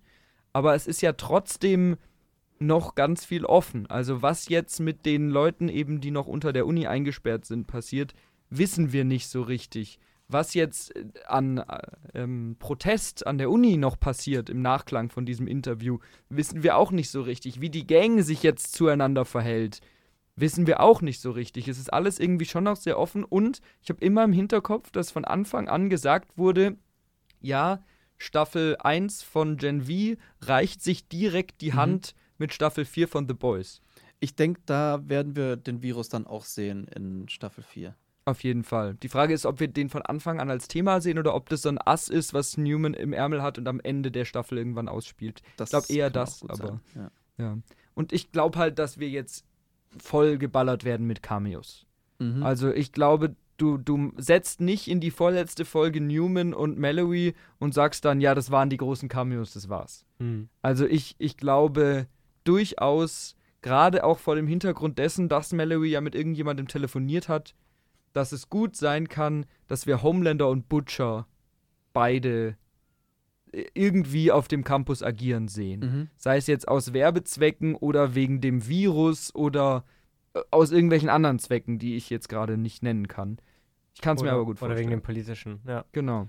Nee, ja, umso mehr wir drüber reden, ich, bekomme ich wieder Lust drauf. Ich freue mich jetzt, die neue Folge zu sehen. Ja, ich glaube, ich gucke mir die auch heute gleich an. Ich Ja. auch. Ja. Heute Abend. Ja, sehr gut. Dann bekommt ihr vielleicht schon bald die letzte Folgenbesprechung. Äh, Ich hoffe, ihr hattet euren Spaß. Ist auch ordentlich lang geworden Ist heute. Also heute haben wir geworden, ja. viele Infos drin gehabt für euch. Wie viel?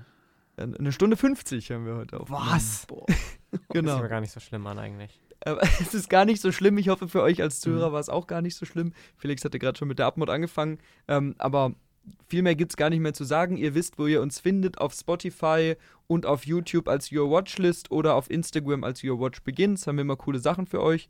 Und dann hat sehr viel Spaß gemacht. Danke dir auch fürs Vorbereiten, Felix. Ja, war Und- sehr schön. Danke. Wir hören uns bei der nächsten Folgenbesprechung wieder. Ciao, ciao. Tschüssi. Ciao.